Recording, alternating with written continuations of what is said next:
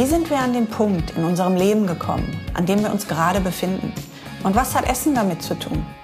Willkommen zu Meet in My Kitchen, einem Podcast aus meiner Berliner Küche. Ich bin Maike Peters und treffe mich mit Menschen, die ich spannend finde, um genau über diese Frage mit ihnen zu sprechen. Heute besucht mich Stefanie Hering von Hering Berlin in meiner Küche. Stefanie reizt die Grenzen ihres Handwerks gerne aus.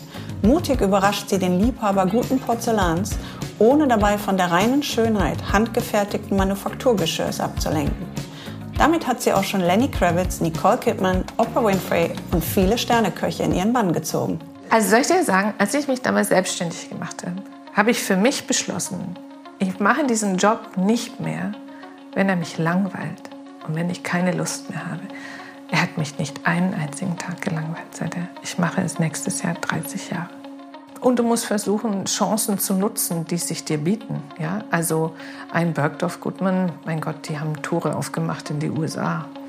Ähm, das war, wir waren prominent, die haben Vasen von mir eingekauft und äh, plötzlich stehst du da in dem totschicken Kaufhaus drin. Ja?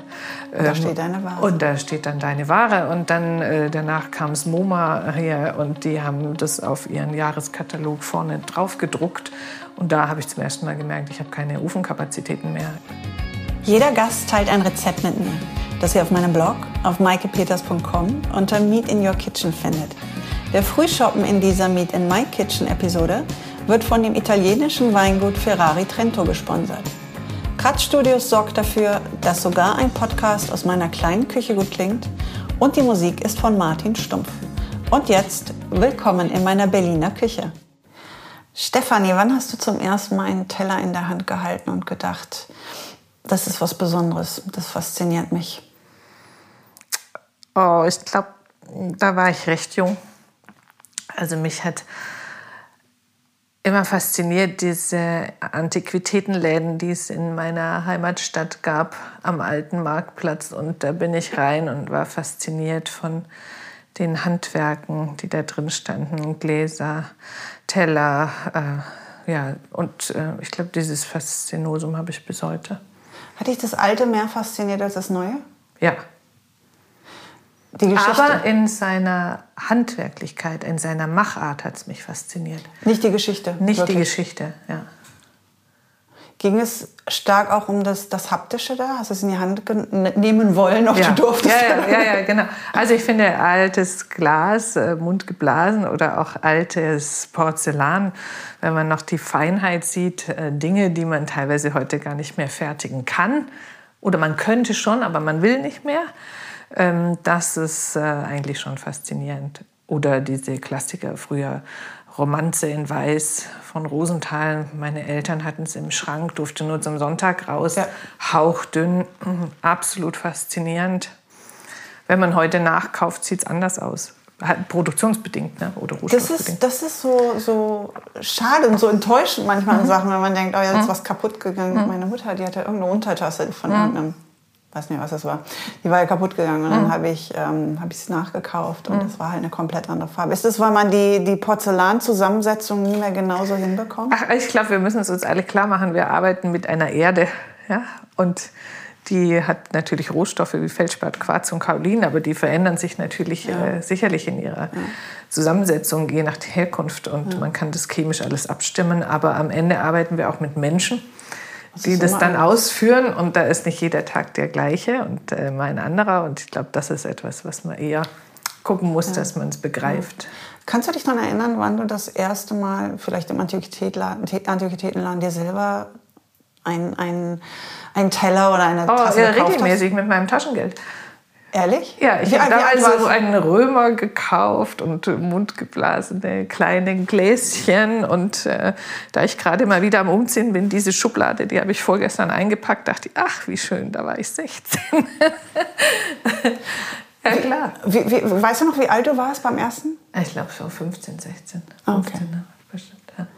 Und deine Eltern haben das unterstützt oder war das so ein bisschen skurril? Oder hast du, hast du eine extra Vitrine gehabt für deine Sachen? Oder nee, ich hatte ja mein Zimmer und da habe ich das natürlich, dann stand es dort und meine Eltern haben mich immer unterstützt in dem, was ich da machen möchte. Und immerhin habe ich mit 16 eine Lehre angefangen äh, in einer Töpferei. Das ist ja schon eigentlich, äh, mein Gott, wenn das heute dein Kind machen wollte, würde es ihm dreimal gut zureden, bist du sicher, dass du damit, ähm, aber das war eine Zeit, da hat man da gar nicht drüber nachgedacht. Und ich glaube, das war auch noch so eine Zeit, wo wahrscheinlich dachten, na ja, die machen jetzt mal eine Ausbildung, aber nachher kommt dann wahrscheinlich wird sie noch Ärztin?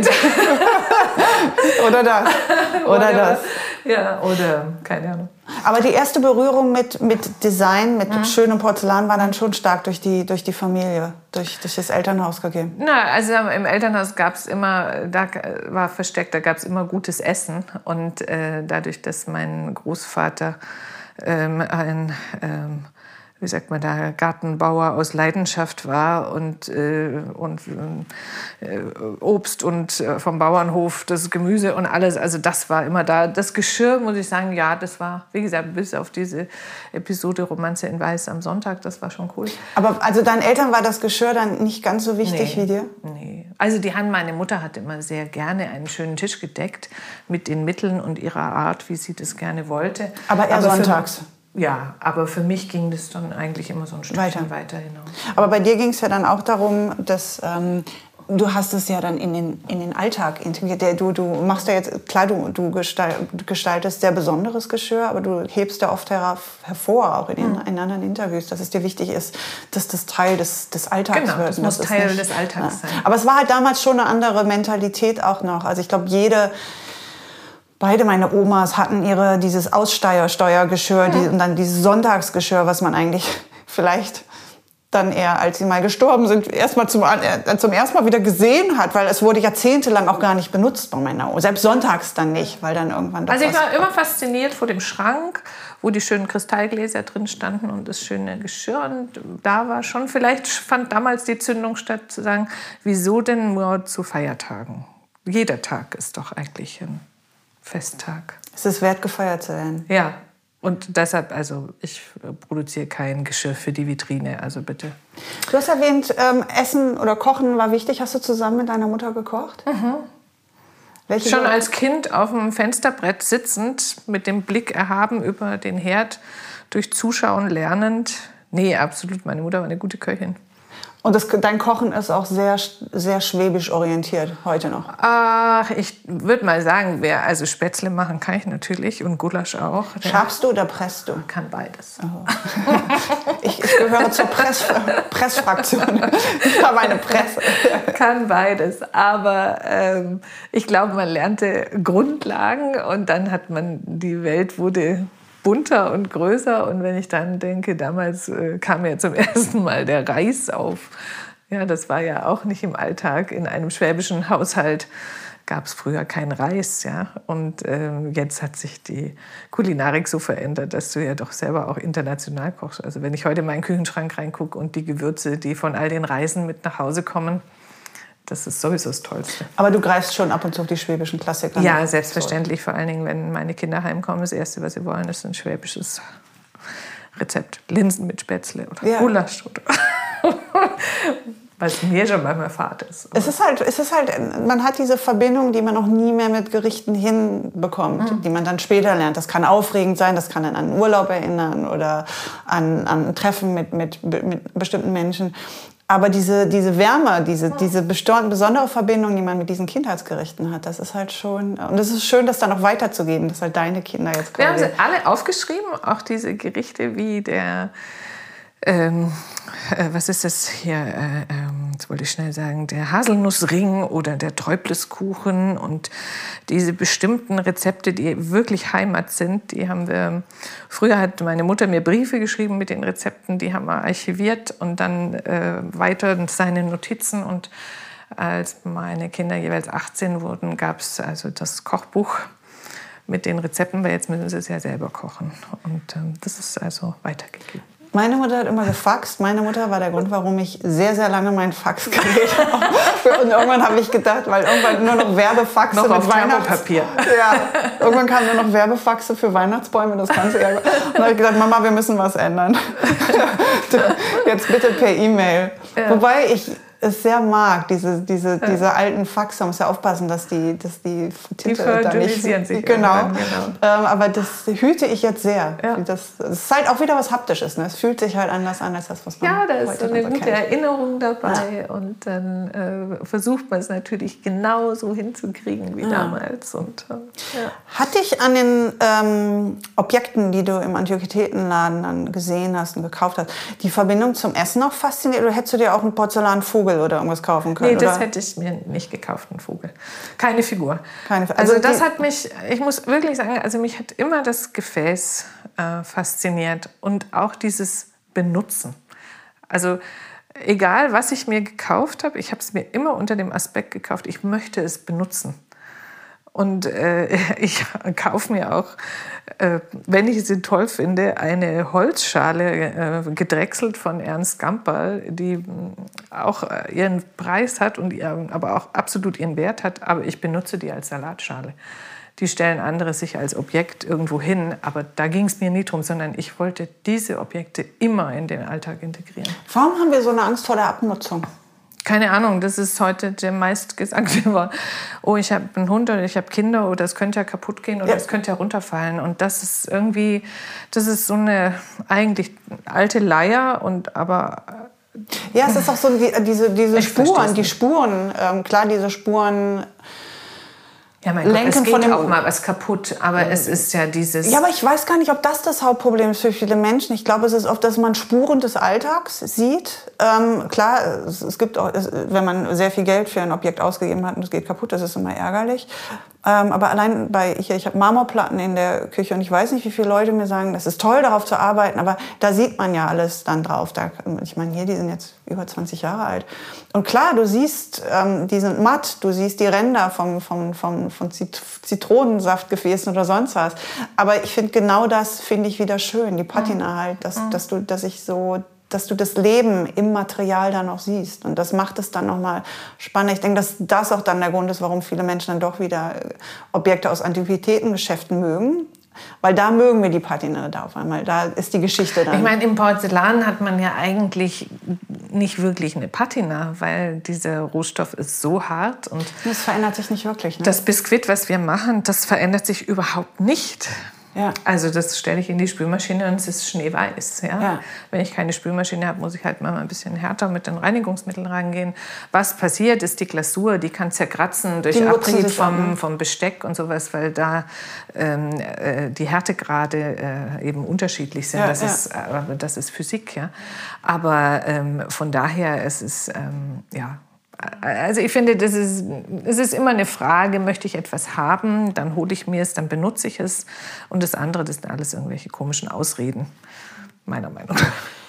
Du hast erwähnt, ähm, du kommst aus dem Schwabenland, in Stuttgart geboren, 1967. Ähm, Essen hat eine große Rolle gespielt. Hat Design in irgendeiner Form eine Rolle gespielt? Ästhetik, war das, war das, war das ein wichtiges Thema für deine Eltern? Abgesehen vom Porzellan?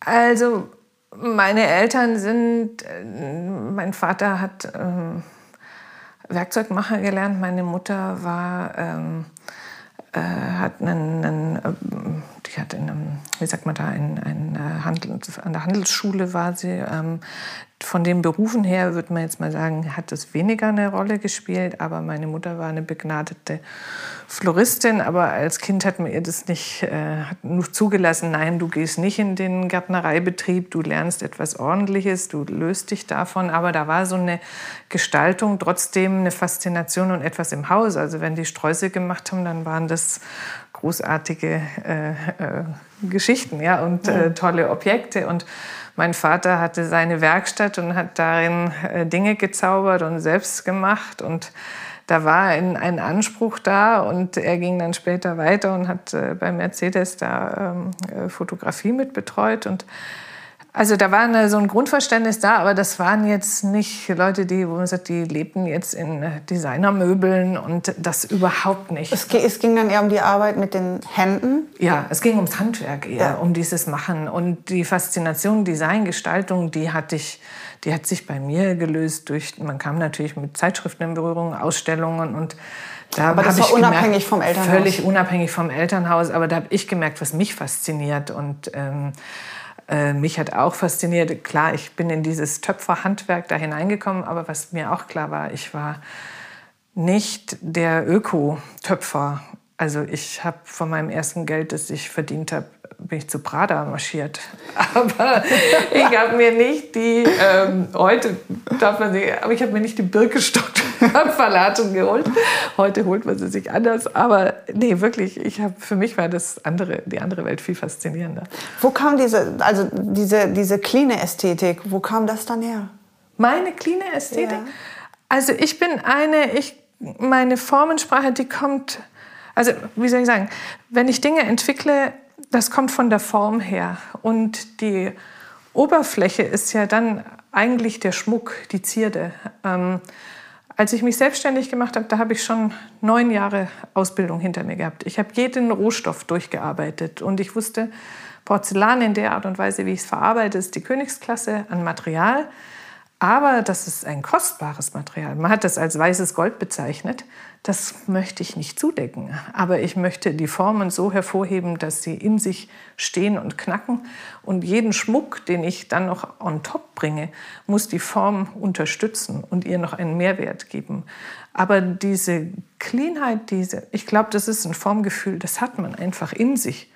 Also es gibt Leute, die sagen, ach, das ist Bauhaus oder ach, das ist Japan, wo ich immer sage, das ist weder Bauhaus, noch hatte ich bis dahin war ich noch nie in Japan. Es, es ging dann gar nicht um, um, um Konzept in der ja. Art. Du hast, kam von, es kam von, den, von, von, von mhm. dir und von, mhm. von deinen Händen. Deine Hände, die dann einfach ja, etwas und dieses machen. Formempfinden, das man selber dann als Mensch hat und für sich entwickelt.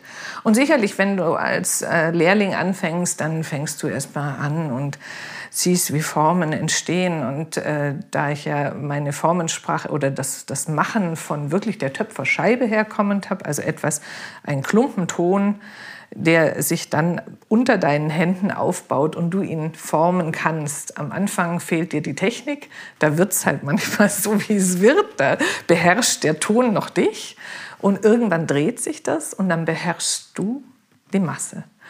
Und dann ist es wie mit jedem, ob er Musiker ist oder was auch immer. Ab dem Moment, wenn sich das dreht, wenn es den Klicker macht, dann kannst du genau das, was du dir vorstellst, verwirklichen. Und dann wird es super cool. Ist das für dich ein sinnliches Erlebnis? Ja, absolut. Töpferst du regelmäßig heute noch? Nee. Fehlt es dir? Nee. Warum? Weiß nicht. Ich bin äh, da rausgewachsen. Du hast alles gefunden. Also nein, ich muss sagen, also was ich faszinierend finde, ich brauche jetzt dieses, also die Töpferscheibe hat immer noch ein Faszinosum und ich kann es auch noch. Das ist wie Fahrradfahren, das verlernt man nicht mehr. Klar in seiner Raffinesse und Feinheit, du müsstest sich wieder reinfuchsen. Faszinierend finde ich es dann wieder, auch mir selber neue Herausforderungen zu stellen, wie das, was ich in, in, in Bangkok gemacht habe, in den Werkstätten hier für Großkeramik, dass man wieder neue Dinge nimmt, mit seiner Erfahrung in, sich in ein neues, kaltes Wasser wirft und sagt, so jetzt lern mal hier das Laufen und übersetzt es mal und geht dann in eine ganz andere äh, Form und Arbeit daran. Es ist so, als hättest du, du hättest du alles an der Töpferscheibe gemacht oder geformt, was du machen und formen wolltest, und jetzt hast du dir neue Aufgaben. Ja, ich, find, ich suche mir neue Aufgaben. Also wenn man, man weiß, man hat seine Basis und man weiß, was man kann. Und jetzt ist eigentlich eher die Faszination, weiterzugehen, sehen, okay, was kann man gemeinsam auch mit anderen noch weiterentwickeln. Und das über das, also Handwerk ist eins, aber man kann ja Handwerke und wenn man in dem Bereich Gestaltung gelernt hat, ob man dann Glas gestaltet, äh, Stein, äh, Guss oder da geht es ja weiter. Das hört ja nicht auf dann an ja. der Stelle. Ich würde gerne kurz über deinen Werdegang ein bisschen sprechen. 83 bis 86 hast du eine Ausbildung zur Keramikerin gemacht. 86 bis 89 Gesellenzeit in Irland, Dänemark und Deutschland. Warum mhm. Irland und Dänemark? Was hat dich dahin verschlagen? Also zu der Zeit hat man als Geselle in Deutschland so wenig Geld verdient, dass ich damals schon dachte, was um alles in der Welt hat mich getrieben, diesen Job zu machen. Und dann dachte ich, okay, aber auch in der Schule war jetzt Englisch nicht so wirklich die äh, große Ausbildung, dass ich dachte, komm, jetzt gehe ich ins Ausland. Als Herausforderung. Ne? Ja, und ich war vorher mal in Schottland segeln, da dachte ich, toll, hat mich fasziniert. Aber Irland habe ich gehofft, ist ein bisschen wärmer.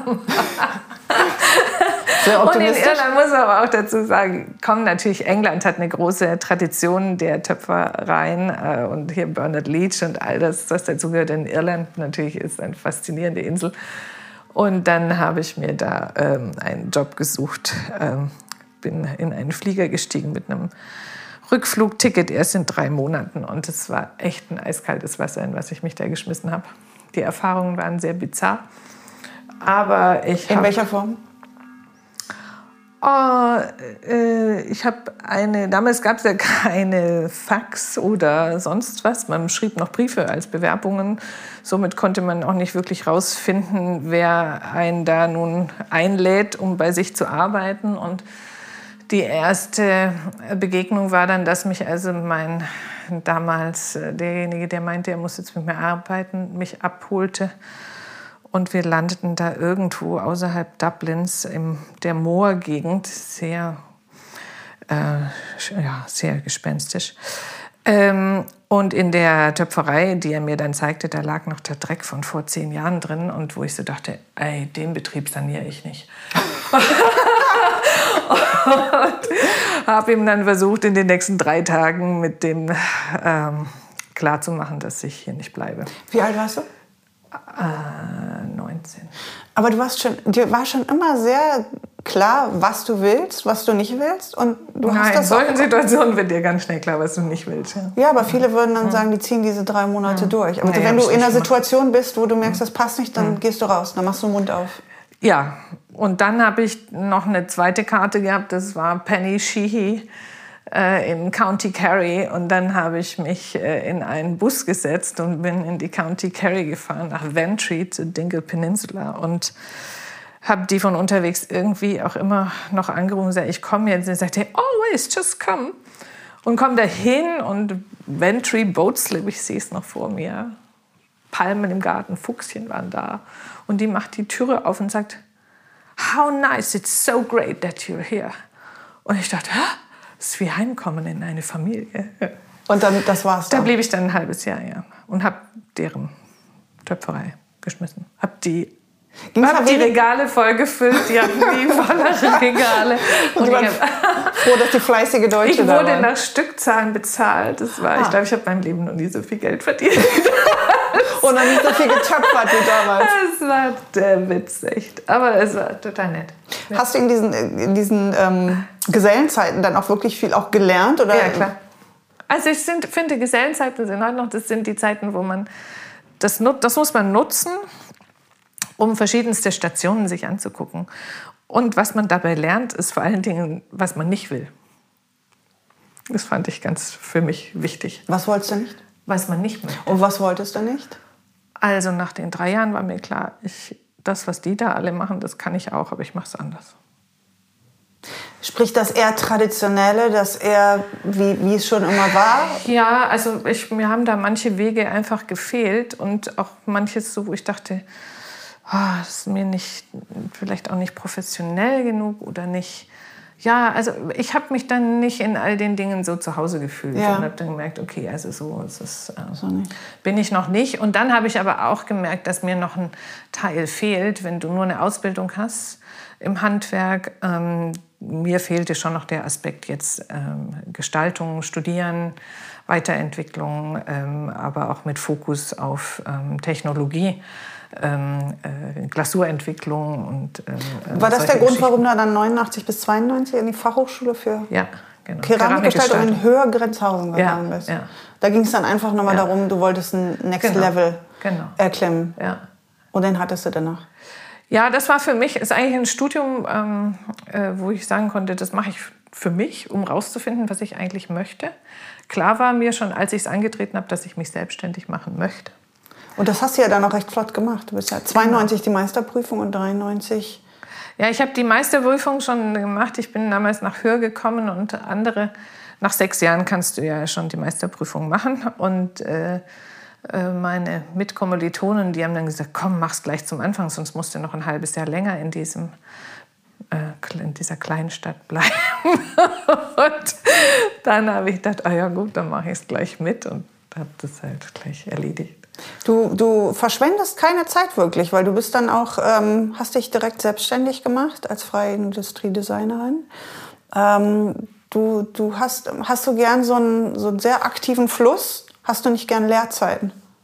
Also ich glaube, ich mache einfach gerne ja. und dann durch dieses Machen entsteht etwas und dann natürlich sind es ja diese drei Jahre Ausbildung, drei Jahre Gesellenzeit. Das sind ja auch die Dinge, die ja in einer Art von Vorgabe sind in äh, Deutschland, wenn man diese Ausbildung im Handwerk macht.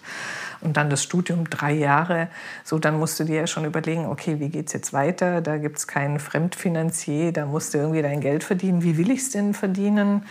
Und dann zu sagen, okay, ja, lass uns doch mal das Selbstständige ausprobieren. Und ich hatte damals äh, wirklich äh, meine Eltern, die sagten, komm, du hast uns nie viel Geld gekostet im Studium, ähm, äh, mach das doch jetzt einfach und wir unterstützen dich das erste Jahr noch, helfen dir. Das, die Miete muss ja, ja nun mal fließen und all sowas und probier's. Und ich habe mir damals selber gesagt, okay, ich gebe mir jetzt ein Jahr mit meinen Ideen ob die dann so wirklich funktionieren, kann ich dann damit Geld verdienen. Und in einem Jahr kannst du dann immer noch sagen, okay, wenn es nichts ist, dann arbeitest du halt irgendwo als Angestellter oder als ja, bei der Industrie. Es gibt zwei Zitate von dir, die für mich viel über die Art und Weise ähm, sagen, wie du, wie du an das Ganze rangehst. Zum einen sagst du, um feinstes Tafelgeschirr für den täglichen Einsatz zu wappnen, bedarf es Talent Mut und handwerklicher Perfektion.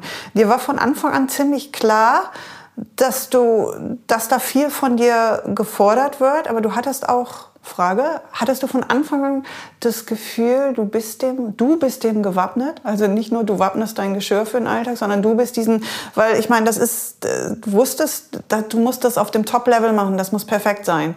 Alles andere bringt nichts. Du musst mutig sein.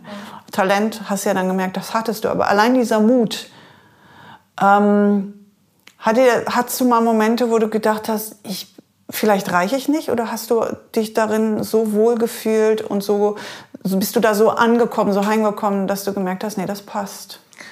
Nee, ich habe schon gemerkt, dass das passt. Ich habe aber auch gemerkt, dass es viele eingefahrene Wege gab, die, wo ich der Meinung war, die muss man mal aufbrechen. Und wo ich mir zugetraut habe, dass ich da was tun kann. Ja? Und ähm, da einfach mal meinen Weg suchen sollte. Du warst nie ein großer Zweifler? Äh, nö. hätte, hätte ich genauso beantwortet. Weil genauso kommst du rüber. Ich versuche zu verstehen, wo das, wo, das, wo das herkommt. Ob das dieses, dieses, dieses gefestigte Elternhaus ist, was dich immer recht frei hat machen lassen und dir, wo, wo alles, also alles scheint sehr stimmig in deinem Leben. Also ich muss schon sagen, wir hatten eine, meine Schwester, ich bin eine tolle Schwester, fünf Jahre jünger, äh, und wir trafen uns neulich, haben schon gesagt, wir hatten schon ein tolles Elternhaus, äh, ja äh, wo wir wirklich äh, zum einen die tollsten Lebensmittel haben kennenlernen dürfen, die uns geprägt haben, äh, wo nachhaltig gelebt wurde, äh, vom Bauernhof anfangen bis äh, der andere Großvater, der äh, dann bei Mercedes arbeitete, aber auch die Großmutter, die mit ähm, der Tante zusammen eine Riesengärtnerei bewältigte. Also man hatte dieses Machen und das waren alles ja, die haben alle was in die Hand genommen und bewegt und gemacht und getan, aber haben das nie jetzt unbedingt nur des Geldes willen, mhm. sondern das war einfach cool, ja. Oder befriedigend. Befriedigend ja. und ähm, hatte einen riesen Freundeskreis, auch meine Eltern einen großen Freundeskreis. Und es war natürlich ein kleines Dorf, viereinhalbtausend Einwohner. Da gab es dann den Chor und da gab es den Sportverein und da gab es das ähm, und äh, dann fanden die Partys statt und äh, also es war schon befriedigend auch. Ja. Und das, aber es hatte alles so eine große Selbstverständlichkeit. Also jetzt nicht dieses, der Städter hinterfragt ja gern und viel. Es klingt eher so wie was. War einfach da. Ja. Und das war normal. Ja, manchmal ist es gut, gar nicht so viel zu hinterfragen. Ne? Einfach einfach zu machen. Zweites Zitat. Ähm, die Spur der Hand begleitet den kompletten Entstehungsprozess eines Hering-Berlin-Objektes vom Anfang bis zum Ende. Die Arbeit mit den Händen hinterlässt unweigerlich ihre Signatur. Kein Stück gleich dem anderen. Ähm, ich habe darüber nie so nachgedacht, weil deine Dinge sehen so perfekt. Du machst ja jetzt keine rustikale Töpfergeschichten hier, wo man sieht, ja, da haben sie dann ein bisschen extra, ein bisschen grober gearbeitet. Also das, das wirkt alles so, das wirkt fast schon industriell, weil das ist so perfekt. Ähm, und wahrscheinlich siehst du in bestimmten Objekten die, die, die Spur der Hand noch mehr, als ich es jetzt sehen würde. Ich fand es aber interessant, wie du es beschrieben hast, weil ähm, es, die Hand ist dann quasi nicht nur das, was es schafft, sondern es wird halt Teil des Designs. Also kein Teil, kein Objekt gleich dem anderen. Jedes, jedes ist einzigartig für sie und dadurch auch, auch sehr besonders.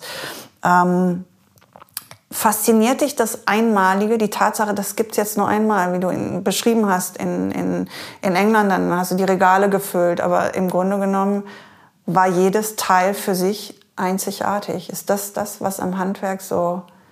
Also ich finde Handwerk ist? und die Gestaltung, die man macht, wenn man handwerklich arbeitet, die darf nie industriell sein, von der Gestaltung her schon. Das muss man meiner Meinung nach absolut differenzieren wenn ich für einen Handwerksbetrieb arbeite oder eine Gestaltung für einen Handwerksbetrieb mache, dann muss ich in der Lage sein, Handwerk sichtbar zu machen.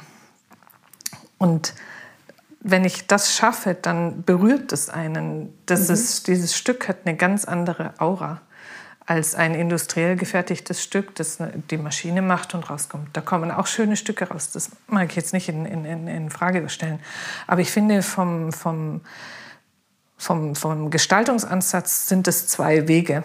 Ist es auch dieses Sinnliche dann? Also ja. du hast halt das Sinnliche ja. nur im Handwerk. Und was ich jetzt gemacht also früher waren es natürlich freihand auf der Töpferscheibe gedrehte Stücke, aber mit Porzellan ist es nicht so einfach. Zumal findet man wenig Handwerker, die das Material beherrschen zu drehen. Und es ist kein Material, das eigentlich auf die Töpferscheibe gehört, sondern das muss man entweder eindrehen, überdrehen oder gießen.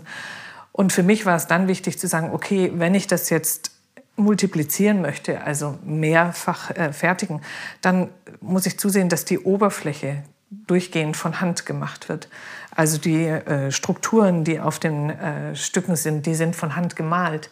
Und es ist natürlich eine Perfektion, wenn die Malerin die schön setzt. Aber sie sind trotzdem alle anderen. Aber sie sind nur ganz leicht anders. Und für mich ist immer so dieses, es gibt immer so in der Gesellschaft, ach, das ist handwerklich, das muss doch grob und das muss doch derb sein. Und das sehe ich absolut nicht, weil wenn einer eine tolle Ausbildung hat und er kann was, dann kann er es zwar mit Absicht grob und derb machen, aber wenn er es kann, dann kann er es auch raffiniert und fein und elegant machen und das zeigen, was Handwerk auch kann. Also da bin ich immer ein bisschen eher auf der anderen Seite, dass ich dann sage, nee, ich setze an der Stelle mein, mein Können und mein Wissen bewusst ein, um dann die Ästhetik zu kriegen, die ich eigentlich will. Ja. Dann, finde ich, beherrscht man Handwerk.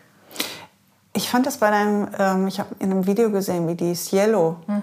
da reden wir gleich noch, das sind die, die diese Lochperforierung haben, äh, wie die hergestellt werden. Mhm. Und für mich äh, ist klar, die, die Löcher, wir haben hier auch einen stehen, sind recht äh, frei, mhm. aber es wirkt wieder, es wirkte für mich, als ich den zum ersten Mal gesehen habe, ich weiß nicht, in irgendeinem Geschäft habe ich das gesehen, und es wirkte so perfekt. Und als ich in dem Video dann gesehen habe, dass die wir mit so einem Locher wie im Bohrmaschine, ja. So, so, so. Alle verlangt. Aber vom Hand, es gab ja. jetzt auch keine, es gibt keine Nein, Schablone gibt keine vorher. Schablone. Also, weil die Löcher sind sehr gleichmäßig gesetzt ja. immer und sehr harmonisch gesetzt. Ja. Aber es ist, im Grunde ist es dann der, der, die, der Keramikmeister, die Keramikmeisterin, die für sich entscheidet, also ihr habt einmal grob, ich mal, definiert, in welcher Struktur grob die Löcher sein sollen, aber das ist dann die, der Handwerker, die Handwerkerin, die dann da dran sitzt mit dem Locher, entscheidet dann im Endeffekt, wo, ja. Ja. wo das Loch. Und das ist dann halt dieser Aspekt in der Maschine niemals so reinbringen kann. Das ist so, ich finde ein gutes Beispiel ist immer, wenn ich, ähm, wenn man Essen fotografiert, wenn man es einfach so gefühlsmäßig einfach auf den Teller erstmal drauflegt und dann mache ich oft direkt schon ein Foto. Ja. Und danach fange ich nochmal an, so ein bisschen zu, zu arrangieren und es perfekter zu machen. Dann mache ich halt nochmal Fotos. Und meistens ist das, was ich am Anfang intuitiv einfach ja. drauf, Shot, fertig. Ja. Das sind oft die besten Dinge, wo man einen Kopf ausschalten. Nein, das ist Können. Ja, aber das, das, das aus dem, ja. ja, aber das ist Können, das kommt aus, dem, aus dir raus und deshalb ist es gut. Und der erste Schuss an der Stelle, der sitzt dann auch. Ne? Ja. Und äh, klar, die Dinge hier alle von Hand, ja, mein Gott, wenn du davon 20.000 Stücke machst und du programmierst eine Kuka, äh, Roboter und, äh, und, und, dem macht man noch eine, äh, äh, wie sagt man da, eine, der kriegt eine Programmierung, dass jeder zweite Teller ganz slightly different ist. Also das kriegt ja. man heute auch hin, aber dann hast du am Ende 40.000 Teller, hm, ja, für was? Also, aber du merkst den Unterschied für dich. Du fühlst, du fühlst du den Handwerker? Ja, und ich sag dir, jeder, der das auf dem Tisch stehen hat, fühlt ihn auch. Ja, also stell einmal einen, decke einen Tisch ein mit einem industriell gefertigten Geschirr und decke ihn ein mit einem handwerklich gefertigten. Das sind Welten. Ja. Du musst nur beiden Teller nebeneinander stellen. Es sind einfach Welten. Und das ist das, was ich sage. Man merkt, also man, dieses Handwerk wird sichtbar und es wird spürbar und erlebbar. Und das ist für mich so ein Mehrwert, den ich dann morgens habe, wenn ich den Becher aus dem Regal ziehe und ich fasse ihn an und denke, oh, ja, das ist ein ganz anderes Gefühl. Bist du immer noch so aufgeregt heute manchmal? Wenn ja, klar. ja. Das ist so, wie wenn mich jemand fragt, ob ich beim Essen noch auf. Ich bin immer aufgeregt beim Essen, klar. Also ich glaube, wenn man so eine tiefe Leidenschaft für etwas hat, dann ähm, und wenn das dann mal aufhört, dann kann man auch was anderes machen. Ich glaube, dass es wichtig ist, dass man excited ist. Also soll ich dir sagen, als ich mich damals selbstständig gemacht habe, habe ich für mich beschlossen, ich mache diesen Job nicht mehr, wenn er mich langweilt und wenn ich keine Lust mehr habe.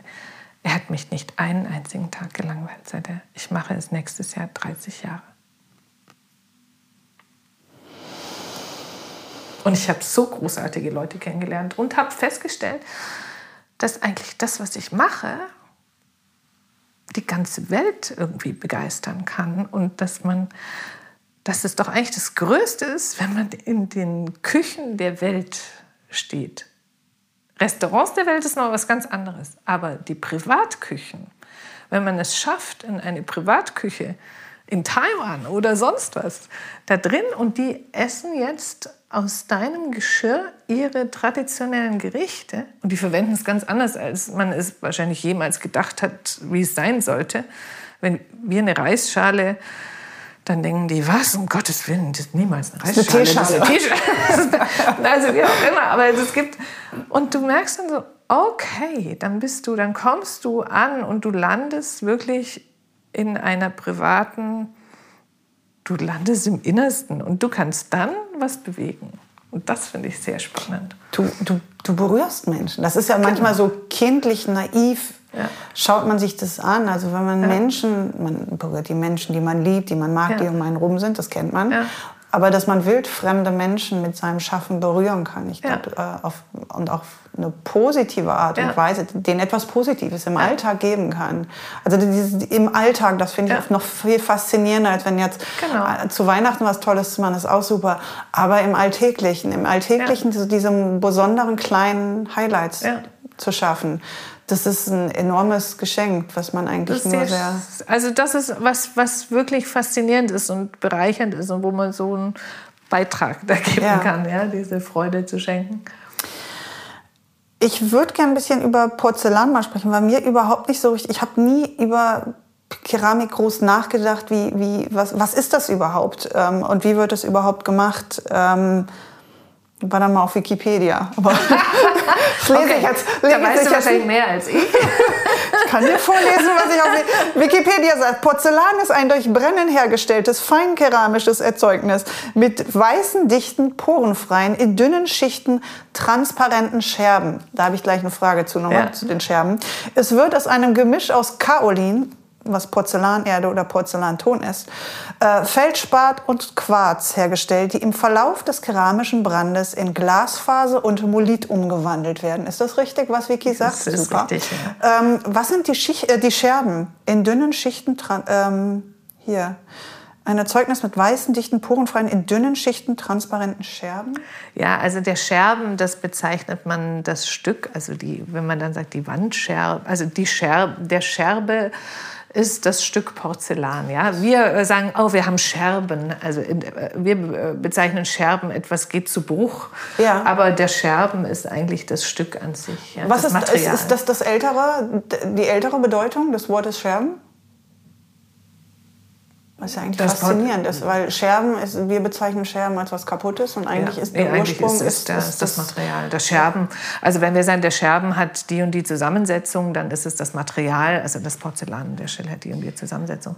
Ähm, was ist die größte Herausforderung, die ein Porzellan stellt? Du meintest, es ist eigentlich die Königsklasse. Ja, Statik, äh, sage ich mal. Also Porzellan ist ein magerer Rohstoff. Es gibt fette Tone, jetzt mal kurz in Wikipedia live. es gibt einen Oberbegriff der Keramik. Das ist der Dachbegriff. Darunter gibt es verschiedene Tone. Und das fängt an mit der äh, Irdenware, ja, der Lehm, der aus der Erde, kennt man Irdenware. Und dann gibt es äh, Steingut, da gibt es Majolika, Fayence. Dann gibt es Steinzeug, das ist schon dicht gebrannter und hat auch äh, keine Wasseraufnahme mehr. Und danach kommt dann Porzellan gezogen. Ganz gibt natürlich noch feinere Abstufungen. Ne? Und Porzellan am Ende mit den drei Rohstoffen Feldspat, Quarz und Kaolin, was dann in diese Glasphase geht und die Molitphase, ist ähm, kriegt eine Transluzenz, also verglast im hohen Brand und verglast bei einer Temperatur von 1400 Grad. Und ähm, dadurch wird es transluzent. Man kann durch, dieses, mhm. hat man es am Sonnenlicht, mhm. das äh, schiebt dann sozusagen äh, durch das, wo ich immer sage, dann kriegt das Stück so eine dritte Dimension. Ja. In der Verarbeitung ist es aber so, man muss sich vorstellen, das sind äh, Blättchen, die einzelnen Strukturen. Die Blättchen, die liegen, wenn sie gedreht werden, äh, verzahnen sie sich äh, miteinander. Wenn sie gegossen werden, dann schwimmen sie ähm, ganz leicht wirr durcheinander und werden vom Gips angezogen in eine Richtung. Und ähm, wenn sie, was haben wir noch, ähm, isostatisch gepresst werden, dann sind die Blättchen, werden vorher zu Kügelchen verarbeitet und werden dann durch eine hydraulische Presse verpresst. So, und jetzt geht dieses Gerüst, egal nun in welcher Form es verarbeitet ist, in den Brand. Und dabei geht es in die Schmelze im oberen, in der oberen Brenntemperatur und sackt in sich zusammen. Diese Verglasung erreicht man nur, weil es wird natürlich kleiner, es versintert, sagt man, und hat eine Schwindung von, wir haben 17 Prozent, zwischen 14 und 17 Prozent Volumenschwindung. Das heißt, das Gefäß wird um so viel kleiner, weil es verschmilzt. Und in dieser Situation muss dieses Stück sich selber tragen muss also von der Statik her so aufgebaut sein, dass es am Ende nicht deformiert rauskommt, sondern dass es mit sich zusammenschwinden kann. Und das ist eine absolute Herausforderung im Porzellan. Da gibt es natürlich dann Hilfsmittel, wenn man so komplizierte Dinge sieht wie Figuren, Pferde, Kutschen und sowas, da muss man mal genauer hingucken. Die haben ganz viele Brennhilfsmittel, die man drumherum gruppieren muss, dass eine Kutsche nicht äh, in die Knie geht, weil der oben das schwerer ist als unten. Und bei uns sind Teekannen, die müssen so konstruiert werden, dass der Ausgießer am Anfang, bevor er in den Ofen geht, höher steht, weil im Ofen sackt er ab runter. und all solche Dinge. Das ist eigentlich, äh, sieht oft so eine Form, wenn sie, bevor sie in den Ofen geht, komplett anders also aus. Also musst ja vorausschauen. Du musst vorausschauen. Du musst das Material kennen, wissen, wo bewegt sich denn. Aber es hat immer Überraschungen auf Lager. Also bis heute kriegt man es eigentlich nicht in den Griff. Also schon, aber nicht immer. Manchmal ist es ein Kampf. aber das magst du. Ja, ist die Herausforderung. Also manchmal auch ein Fluch. du benutzt gerne und viel Biskuitporzellan. Ja. Habe ich jetzt auch erst gelernt. also es hat, ich, das Witzige ist, ich habe abgesehen von dem Gestalterischen, was mich von Anfang an, bevor wir uns kennengelernt haben, an deinen Arbeiten sehr fasziniert hat, ich mochte das Gefühl. Mhm. Also ich hatte den, den das, jetzt hoffentlich sage ich nichts Falsches, äh, Falsches. Yellowteller ist auch Biskuitporzellan. Ja, ne? ja. Ähm, und ich fand dieses, die Kombination aus diesem Rauen und dass es trotzdem etwas so Feines, Zerbrechliches hat, aber trotzdem sehr dicht, schwer und nicht schwer, aber sehr, sehr fest wirkt. Mhm. Fand ich sehr, ähm, sehr spannend. Was genau ist Biskuitporzellan? Na, das ist einfach nur Feldspat, Quarz und Kaolin, das reine Porzellan, aber nicht verdeckt von einer Glasur. Ah, das nackte Porzellan das quasi. Das nackte, pur. Und ja. deshalb pur, weil die Qualitäten von Porzellan das, was ich gerade beschrieben habe, dieses Dichtsintern, hat eine Wasseraufnahme von null. Da kann nichts rein. Da gibt es keine offene Pore, da gibt es gar nichts. Also es ist voll funktionsfähig. Und Man kennt es sonst aus der chemischen Industrie. Ja? Es ist gegen Säure und Lauge nicht angreifbar. Und damit hat es eine enorme und extreme Härte. Deshalb kriegt man das nicht kaputt. Wenn es jetzt einer irgendwie verdreckt oder zu lange im indischen Curry lässt, also wie gesagt, entweder die Spülmaschine oder wenn es ganz schrecklich ist, äh, gehe ich, mit dem, geh ich mit dem Schleifpapier drüber. Äh, man kann es nicht kaputt machen. Das geht, schafft man nicht. Okay. Schafft der Mensch nicht. Ähm, wir haben über Mut schon gesprochen, weil ist für, mich, also klar, dein Weg an sich zu sagen, man geht in die Selbstständigkeit, man, äh, man baut eine eigene Firma auf, das braucht heute. Haben wir viele Kirchenglocken. Das ist, wenn, wenn man Sonntag einen Podcast aufnimmt. Sonntagmorgen. Sehr dürflich hier wir sind im Prenzlauer Berg. Ähm, es braucht viel Mut, diesen Schritt generell in die Selbstständigkeit zu machen. Es braucht viel Mut, ähm, bestimmte bestimmte Designvorstellungen durchzusetzen, auch zu sagen, die, diese ganzen Herausforderungen zu konfrontieren. Du könntest es dir ja viel einfacher machen. Du hättest ja einfach sagen können, wir malen da jetzt, du formst, welche Form du auch immer formen möchtest, und dann malen wir da was Nettes, Modernes rauf, was zu heute passt. Aber du stellst dir immer wieder Herausforderungen, wo du, ähm, wo du an deine Grenzen so oder an die Grenzen des Materials so anstößt. Ähm, ist, ist, wirst du, bist du schnell gelangweilt? Nee, also wenn ich mir was Neues, eine neue Aufgabe stelle, dann wähle ich die schon sehr bewusst, weil ich auch weiß, also wie du schon sagtest, man ist selbstständig, man finanziert auch alles selber. Man muss ganz klar wissen, was man jetzt rausbringt, weil das ist mit enormen Kosten verbunden und ich muss dann auch wissen, dass ich es am Ende äh, in den Markt bringen kann. Also überlegt man äh, doch relativ lange auch. Manchmal geht es spontaner, schneller. Es kommt immer darauf an, auf den, den Moment oder das, was jetzt gerade gefragt ist. Ähm, aber da wird schon sehr bewusst ähm, vorgegangen. Und für mich ist auch da ganz wichtig, also bringe ich jetzt ein neues Geschirr heraus, was wir jetzt gerade mit Evolution gemacht haben, dann muss das für mich nicht der 20. Äh, Fahnenteller sein, sondern wenn ich einen Teller rausbringe, muss er faszinierend sein. Da muss er auch mich faszinieren, dass ich sage, der ist es wert. Auch überraschen. Der also ja, der muss auch mich selber überraschen. Und ich sage, okay, das ist es, das lohnt sich, weil dann äh, erfährt er selber Aufmerksamkeit und spricht auch für sich. Ähm, mir bringt es nichts, Dinge zu äh, produzieren, die es schon tausendfach gibt, ähm, sondern also bei uns ist es in, in, der, sagen wir, in der Kleinheit, wie wir produzieren, ähm, da muss schon ein besonderes Stück rauskommen. Ja. Auch weil du, du weißt einfach, dass du sonst am. Markt nicht, ähm, nicht überleben wirst. Wenn du jetzt ja, also sagen wir mal so, wir sind ja, ich habe ja früher viel parallel auch für die Industrie entworfen. Von daher weiß man natürlich auch, mit welchen Mechanismen die arbeiten. Die haben ganz andere Probleme wieder, weil sie natürlich in größerem ja. Stile dann auch vertreiben müssen.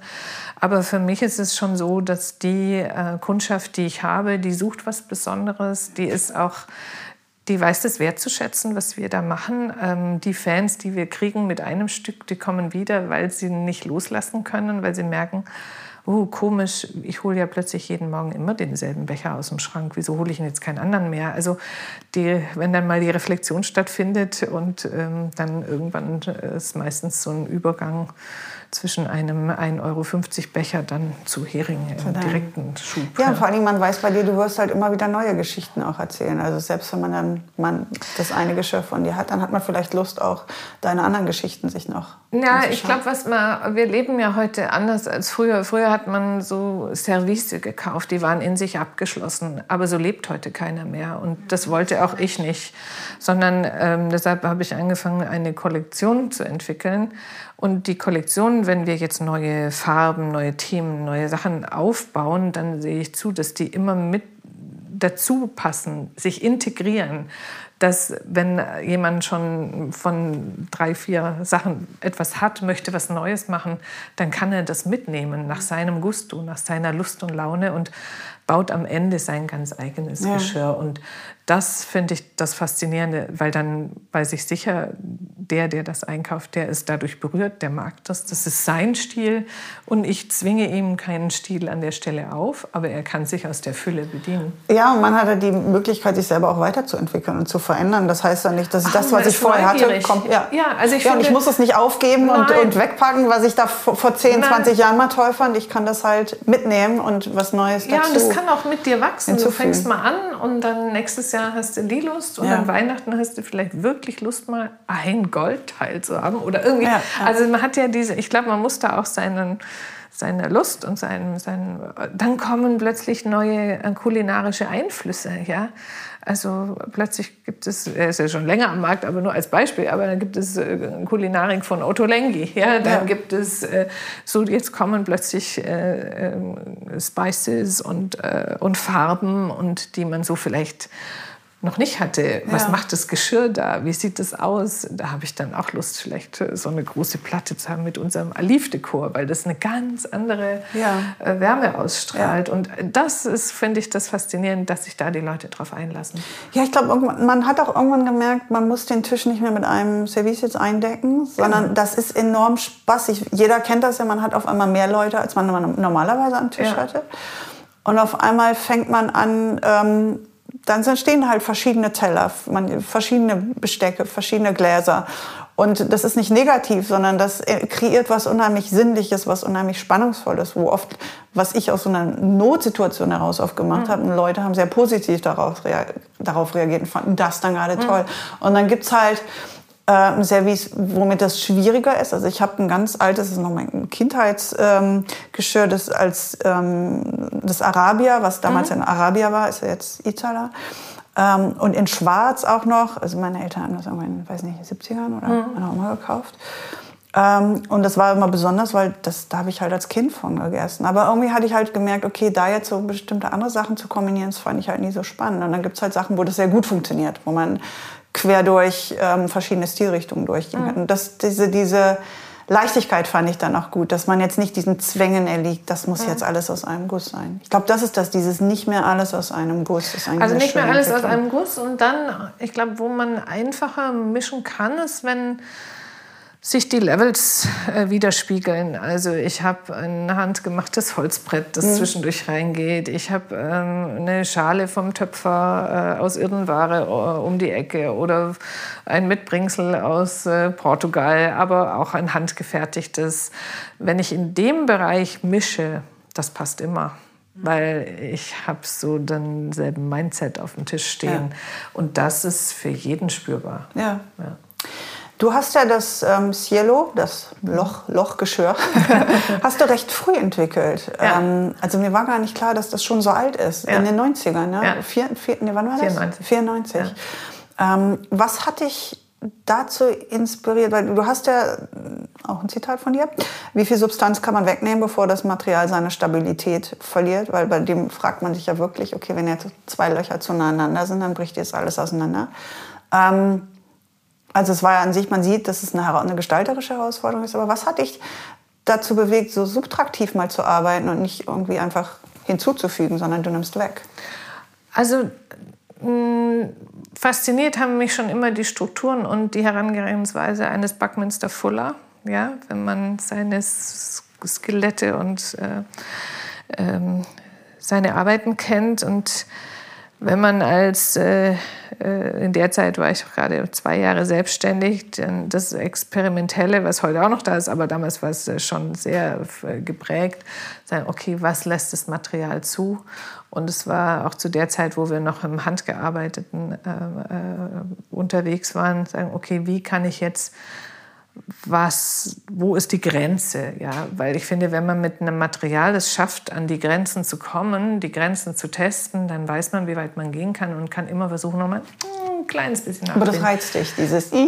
Ja, weil ich finde, nur dann entsteht was Neues. Wenn du dich immer nur in den gewohnten Läufen bewegst, kommst du darüber nicht hinaus. Also dann passiert nichts.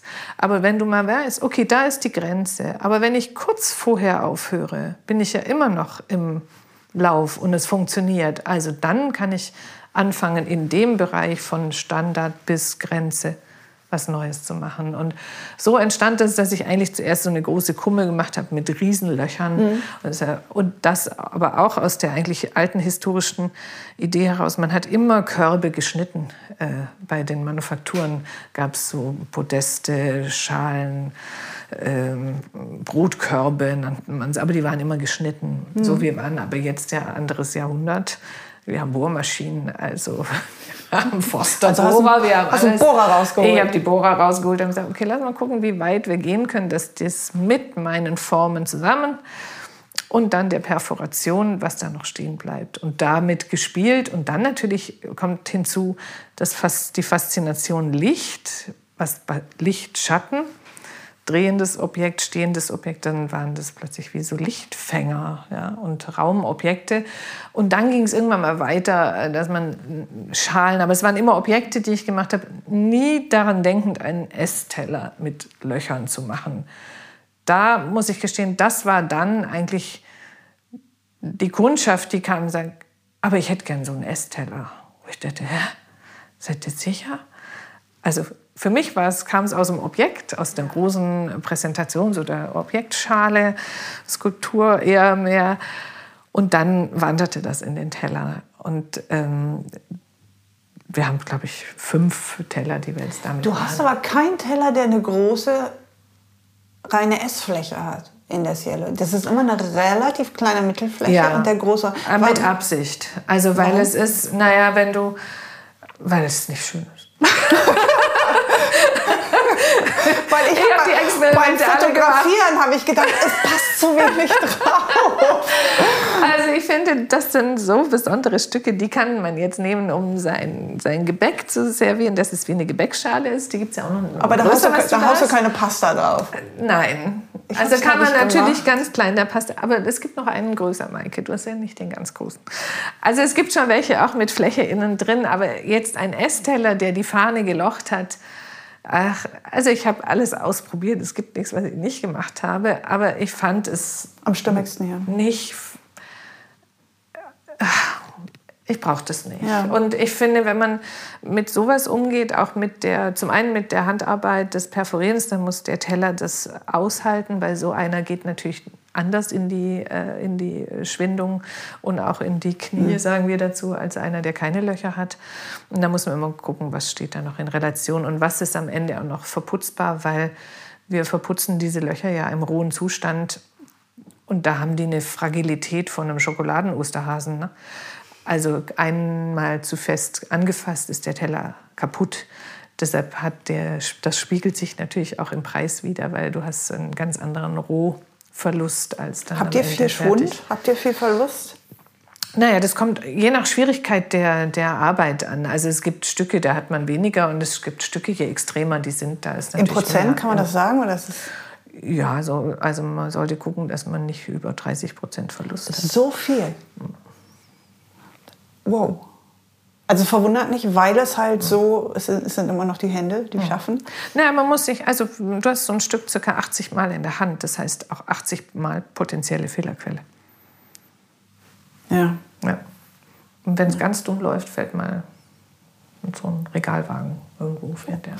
Ach, schmerzhaft. Ja, das ist, gehört auch dazu. ähm, du, du, hast erwähnt, dass es für dich dieses, dieses Herauspushen der Grenze, dieses immer noch mal einen Ticken mehr gehen, dass du das ähm, magst und brauchst.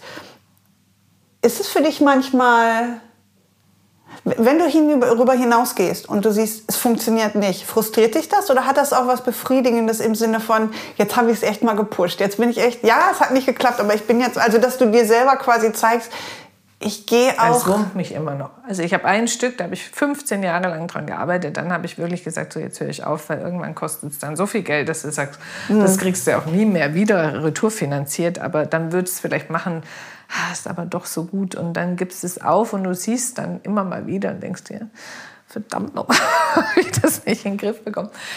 Aber es ist, ja, es ärgert einen. Wir haben auch Stücke, wir hatten früher ein wundervolles Teil, ganz klein war das, elf Zentimeter, glaube ich, eine Wendeschale. Ja, auf der einen Seite passte ein Ei rein, weil ich finde, einen Eierbecher braucht man wirklich nicht so oft im Schrank stehen haben. Aber es zu wenden und eine zweite Funktion zu haben, und das Ding war massiv, man konnte das in die Gefriertruhe werfen, in der Kuch erhitzen, wie auch immer. Alle mochten es, es war ständig ausverkauft, aber wir haben 8000 Stück produziert und davon 7000 in die Mülltonne getreten. Und so haben wir natürlich versucht, neu zu entwickeln, verändern. Dann haben wir irgendwann aufgegeben und gesagt, okay, die lässt sich nicht mehr wenden. Es gibt keine Eierbecher mehr, es gibt jetzt nur noch die andere Seite. Also es gibt dann einfach so Dinge, wo man dann irgendwann sagt, so. und da fand ich aber das eigentlich charmanteste oder auch das in der Produktion, da haben alle gelitten. Also keiner wollte es aufgeben. Es sagt, oh nein. Aber manchmal ist halt das, das Material, dann doch, das Material dann doch stärker und hat einen eigenen Kopf. Oder auch, muss man dazu sagen, der Kunde ist auch nicht bereit, dann die kleinen Fehler, die da entstehen, es sind ja keine Mega-Fehler, es sind dann kleinste Einschusslöchleins, die man dann da nicht dicht kriegt, die ein Kunde nicht bereit zu akzeptieren. Ja, das finde ich. Und dann musst du es wegnehmen. Also, ja. Beim Handwerk finde ich das oft so ähm, schade. Bei, bei Holz hat man das ja, ja. auch oft. Das, ja. Es ist ein, ein lebendes Material ja. und du kannst dir nicht einen Holztisch aussuchen und sagen, so sah der im Katalog aus, ich möchte ihn genau Wir hatten früher haben. ganz tolle große Vasen. Aber um die zu füllen mit Gießschlicker, braucht es natürlich eine Zeit lang. Und währenddessen saugt der Gießschlicker natürlich unten schon an die Wandung an, das ist der Gips bis du dann oben bist und dann sieht man diese Einfüllebenen, die wachsen, diese Gießringe sagen wir dazu. In Biskuit ist aber danach alles sichtbar. Du kannst zwar schleifen, aber es kommt, es hat ein Gedächtnis, das Material, es kommt immer wieder durch. Das waren traumhafte Vasen, aber der Kunde hat reklamiert. Ja, weil man diese Ebenen sah. Und dann haben wir gesagt, ja, wir wollen das individuell, aber dann haben wir schon sehr genaue Vorstellungen davon, wie Na, das dann muss es dieses industrielle, also makellose, das dann und das ist, ich, ich sage jetzt mal, das ist nicht böse gemeint von der Kundschaft, das ist eher das Un, die Unkenntnis, ja, weil man das Material nicht kennt oder diese Wege dahin nicht kennt. Aber das ist das, was draußen nicht äh, ähm, dann geschätzt wird. Hätten wir jetzt eine Glasur drüber gepackt, eine Glasur, die verschmilzt an, dann sieht man das nicht mehr. Aber da wir im Biskuit arbeiten, ist alles sichtbar. Es ist dann nicht akzeptabel. Musst du dann rausnehmen. Nee, man kann dann auch ähm, man muss ja auch die Bedürfnisse des Kunden dann akzeptieren und ja, akzeptieren, dass man an einem gewissen, gewissen Punkt ja. nicht. Also ich glaube, du erziehst, du, du verleitest ja dazu, jeder, jeder Gestalter, jeder kreative Mensch verleitet die Menschen eigentlich dazu, vorhandene oder festgefahrenes Denken zu hinterfragen. Das ist ja eure Aufgabe. Man, ihr könnt ja uns nicht immer das, also du kannst mir jetzt nicht das Geschirr vorsetzen, was es vor 100 Jahren gab. Deine mhm. Aufgabe ist es, dass ich mich weiterentwickle, dass du mich ja. herausforderst. Ja. Ähm, aber da muss man halt auch schauen, in welchem. Deshalb gibt es Menschen, die manchmal so weit nach vorne greifen, dass das erst in 50, 100 Jahren verstanden wird. Und die Kunst ist es dann einerseits da auch wieder die Grenzen zu pushen. Weil man muss abholen, weil ja. wenn du zu weit weggehst, dann bist du weg. Ähm, und äh, lustigerweise ist eigentlich im Geschirr das Mindset noch sehr veraltet. Also man ist so in den traditionellen verankert, ja. jetzt nicht äh, negativ gemeint, sondern da ähm, jetzt die Tasse ohne Henkel oder den Becher ohne Henkel, wo ist denn der Henkel? Wo, wo, aber da verbrenne ich mich doch da, wo wir dann sagen, ja, hm, in ganz Japan verbrennt sich keiner die Finger, da gibt es gar keinen Henkel. Ne? Also es ist dieses, was lasse ich zu? Und, aber da gibt es auch dann eben, äh, bei uns gibt es auch eine Tasse mit Henkel, weil es ist nicht für jeden. Muss beides anbieten. Dann, ja. Mhm. ja, es ist halt was unheimlich, ups, was unheimlich emotional Traditionelles wo wir aber schon, unsere Erinnerungen hängen da so dran. Also wir hatten halt die Vorstellung genau, wie das, wie das Geschirr bei der Oma aussah, wie es, es bei, den, bei den Eltern vielleicht aussah. Und auf der einen Seite mögen wir es uns da weiterzuentwickeln, aber auf der anderen Seite, Seite hängen wir da halt schon in diesen Erinnerungen, glaube ich, sehr stark auch noch fest. Mhm. Und ähm, das ist so ein Entwicklungsprozess. Mhm. Ähm, den man dadurch laufen muss. Ich würde gerne ein bisschen über die Entwicklung deiner Firma sprechen, Hering. Mhm. Ähm, als 92 hattest du eine Porzellanwerkstatt hier quasi um die Ecke. Ähm, und dann, das ging eigentlich Schlag auf Schlag bei, also ich, bei dir ähm, los. Und es gab keine Atempausen. Als ich mich durch deine Firmengeschichte gelesen habe, habe ich gedacht, das ist eigentlich wirklich so eine, kann man einen Film draus machen. Also es, es ging eigentlich so nur steil nach oben. 93 hast du erste Messen in Frankfurt, Tokio und New York. 94 Bergdorf Goodman in New York wurde, wurde dein Kunde und erste große internationale Aufträge. Ähm, hast du auf den Messen und in Gesprächen mit Kunden direkt gemerkt, das geht ab wie eine Rakete? Oder hast du gemerkt, ich muss erstmal, da muss ich noch ackern, das wird Arbeit? Oder war das von Anfang an, dass du eigentlich, du hast was kreiert, was die Menschen mit offenen Armen quasi, worauf sie gewartet haben? Also es war interessant. Ich hatte damals einen, einen mein erster Messestand in Frankfurt, es war ein, ein Meter Lauflänge Regal auf so einem Gemeinschaftsstand der Berliner Kunsthandwerker. Und da hatte ich schon äh, ein Feedback bekommen, dass die gemerkt haben, oh, da kommt was anderes, mhm. da kommt was Neues. Und ich habe auch darüber äh, meine ersten Industrieaufträge bekommen. Also ich habe dann gemerkt, okay, die wollen das haben. Die ersten, das war äh, äh Bernardo, äh, die mit mir eine Kollektion gemacht haben. Dann ging es weiter äh, Rosenthal, äh, Guy de Guerin, Villeroy-Boch. Also die haben alle gefragt, können Sie auch für mich entwerfen?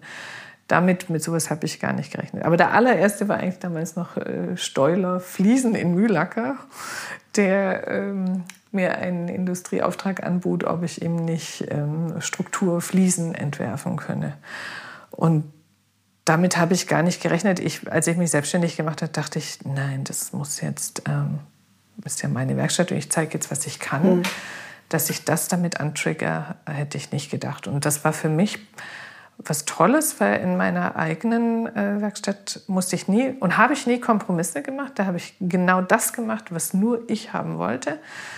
Ähm, ich habe für die Industrie gearbeitet, aber wirklich eigentlich in der Faszination wie im Studium auch. Äh, du arbeitest nach Auftrag für eine Zielgruppe, für ein Budget und so Geschichten. Und so ging es dann eben weiter. Und auf den Messen dann zu sehen, oh, da kommt jetzt Bergdorf, da kommen, das war schon stark. Dann habe ich irgendwann gemerkt, okay, das schaffst du jetzt alleine nicht mehr. Dann kamen Mitarbeiter dazu, dann kam am Anfang viel von der Kunsthochschule in Weißensee, die damals noch die Keramik hatten. Und so wuchs es dann weiter. Dann aber es wuchs, also es war es von wuchs, Anfang klar, das ist was, das ist ein Baby, was, was wächst. Ja, aber es ist so, wo einige fragen immer, ja, das war doch geplant, das muss ich gestehen, sowas kann man nicht planen, nicht in unserer Branche, in der Kleinheit als Werkstatt das ist wirklich was, was passiert. Im Kreativen generell. Ich glaube, du machst das, was aus dir rauskommt. Mhm.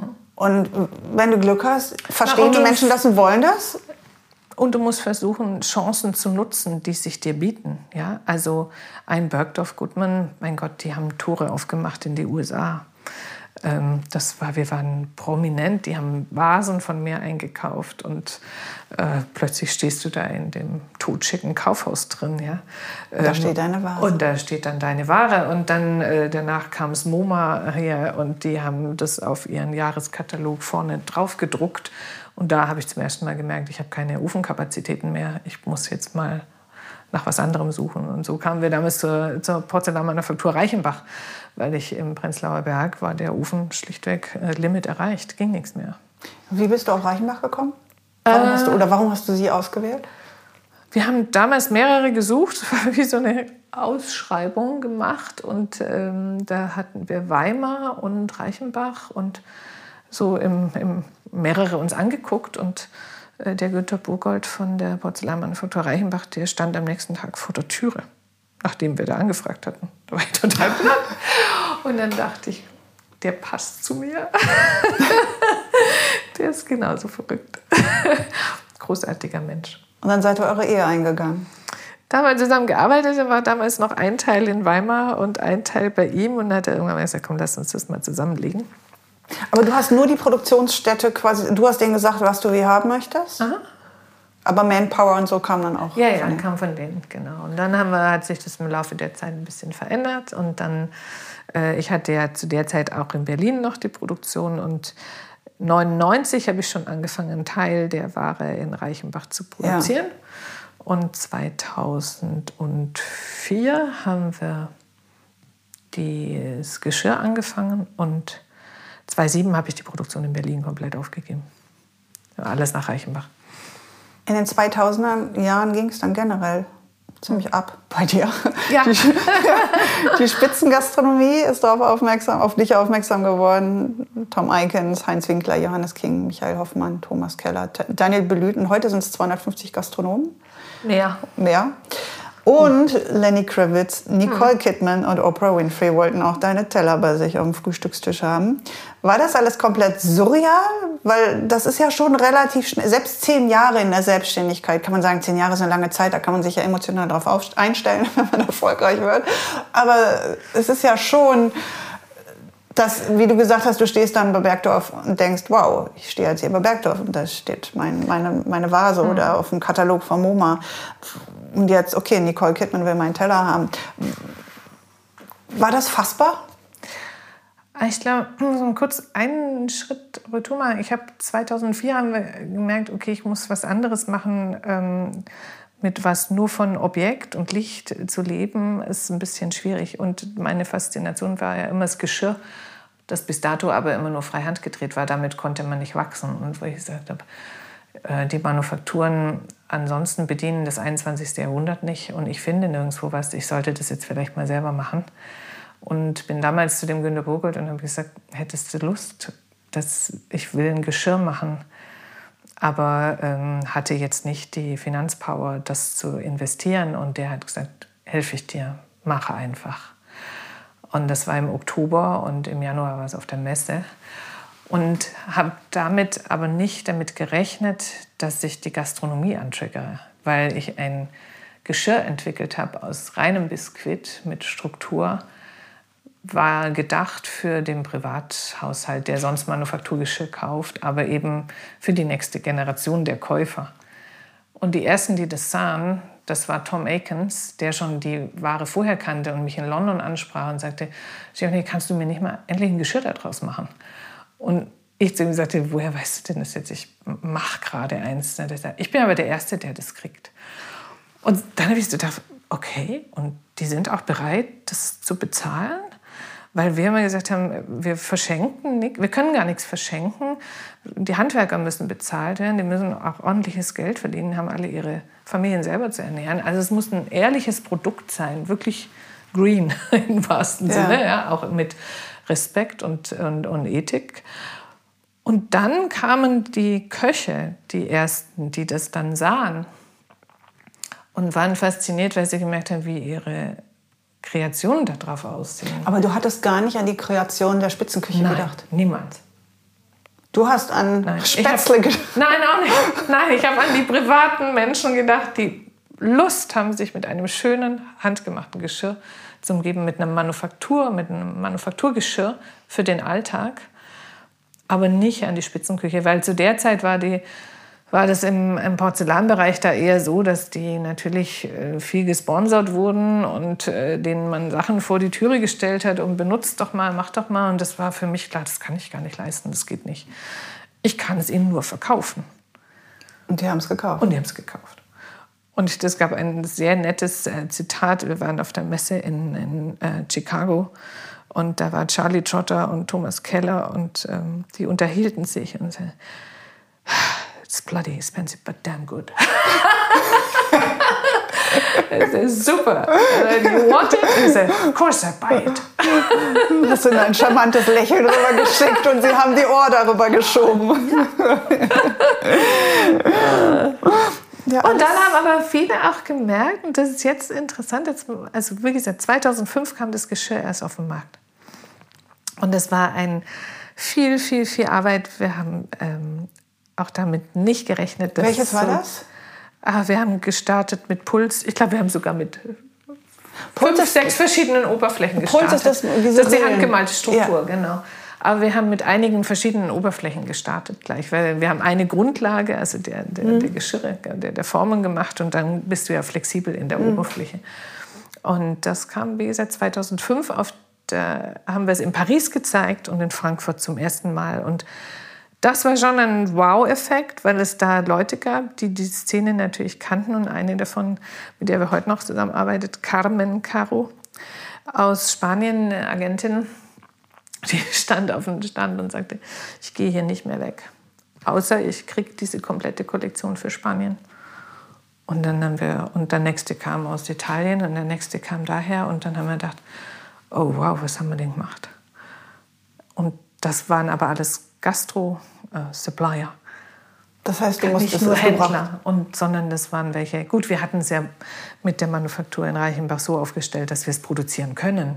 Weil ja. das wäre die nächste, du brauchtest ja. Menge. Nee, nee, wir haben das, also deshalb sind wir, machen wir es als Manufaktur und nicht auf der Töpferscheibe. Das kann man nicht machen, das wäre viel zu ja. anfällig, sondern wir haben es wirklich so gemacht, dass du, klar wurde dann auch der Becher etwas scherbenstärker, weil wenn du dann eine Zielgruppe hast, die das tagtäglich nicht nur einmal morgens aus dem Schrank holt, sondern halt im Dauerlauf ja. hat, dann muss man natürlich super auf die Robustheit gehen auch. Und ja, aber die haben dann auch alle, auch jetzt Johannes King, der macht hat seit 2005. Das ist äh, ständig steter Kunde und bei dem kaufen es dann auch die, die seine Kunden wieder. Ja. Ähm, und weil er sagte, du, das ist. Äh, es gab dann aber eigentlich bei dir, weil so viel Erfolg da war, Gab es eigentlich niemals, äh, du hattest du niemals den Punkt des Scheiterns, des Hinterfragens, des Zweifels? Ja, schon, klar. Also wir hatten intern dann, das ist aber etwas, was halt nicht an der Öffentlichkeit ausgetragen wird, aber wir hatten intern schon auch unsere äh, Probleme und es lief auch nicht immer alles glatt und du bist natürlich auch in so einer Branche immer abhängig davon, wie läuft die Weltwirtschaft, wie äh, am Anfang ging es äh, ab wie nichts, dann kommt plötzlich eine Finanzkrise dazu, dann wenn du Luxusgut produzierst, ist auch das Erste, was natürlich schwächelt, wenn sowas passiert in der Krise ja. oder auch jetzt hier bedingt durch äh, Corona ähm, und äh, die Das Hälfte, war kein Booster? Die Hälfte unseres Umsatzes ist Gastronomie gebunden und die sind natürlich dann erstmal weg.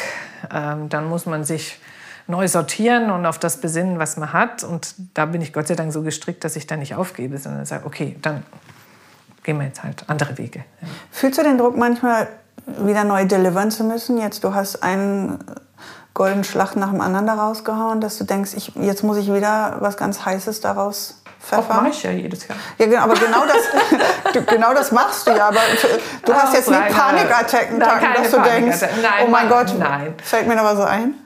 Nee, also immer. jetzt war ehrlich gesagt, als ich für dich diesen Lebenslauf dann nochmal zusammengetragen habe, ich dachte, oh 2021, da habe ich ja gar nichts aufgeschrieben, was haben wir eigentlich gemacht? Und bin Evolution. Dann mal, bin dann mal durchgegangen, was wir da eigentlich alles, dass ich hinterher dachte, aber 21 ist doch noch gar nicht rum, sind wir irre. Was ja, abgesehen davon gemacht? habt ihr nicht Evolution, Evolution, habt ihr jetzt rausgedacht, ja, gerade und, neues Und, und äh, äh, wir haben auch eine grüne Glasur entwickelt, die ist auch jetzt erst raus, im 21 rausgekommen. Ja, die, über die würde ich, wollte ich sowieso noch mit dir sprechen.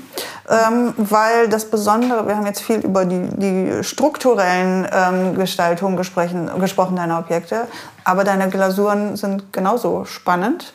Ähm, und ich hatte damals, als ich fürs Yellow mal mit dir in Kontakt getreten war, hattest du mir nämlich auch Teller, ich weiß den Namen der Kollektion jetzt nicht, ähm, zwei Teller mitgegeben, die diese blaue Glasur haben. Mhm. Und das Besondere bei deiner Glasur ist, dass es, es wirkt so, als hättest du eine ölige, dickflüssige Farbe auf den Teller geschüttet und den dann einmal so geschwenkt und dann hat, siehst du diesen Verlauf.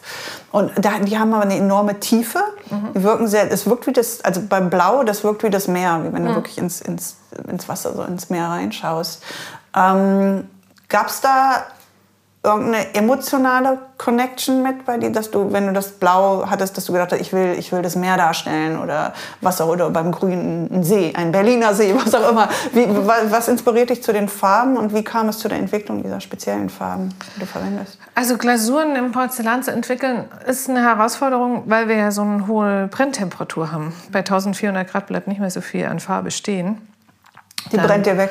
Die brennt weg. Also ich habe oder die, die, die Effekte gehen weg. Also die meisten Glasuren, die man auch sonst so auf dem Markt kriegt, die sind meistens 100 Grad niederer gebrannt oder 150 Grad niederer gebrannt. So im Bereich 1200 spielt sich das normalerweise der Effekt mit der Glasur ab. Aber das war für mich kein ähm, Ansinnen, weil wir sind Porzellan und ich will das in der Temperatur dann erreichen.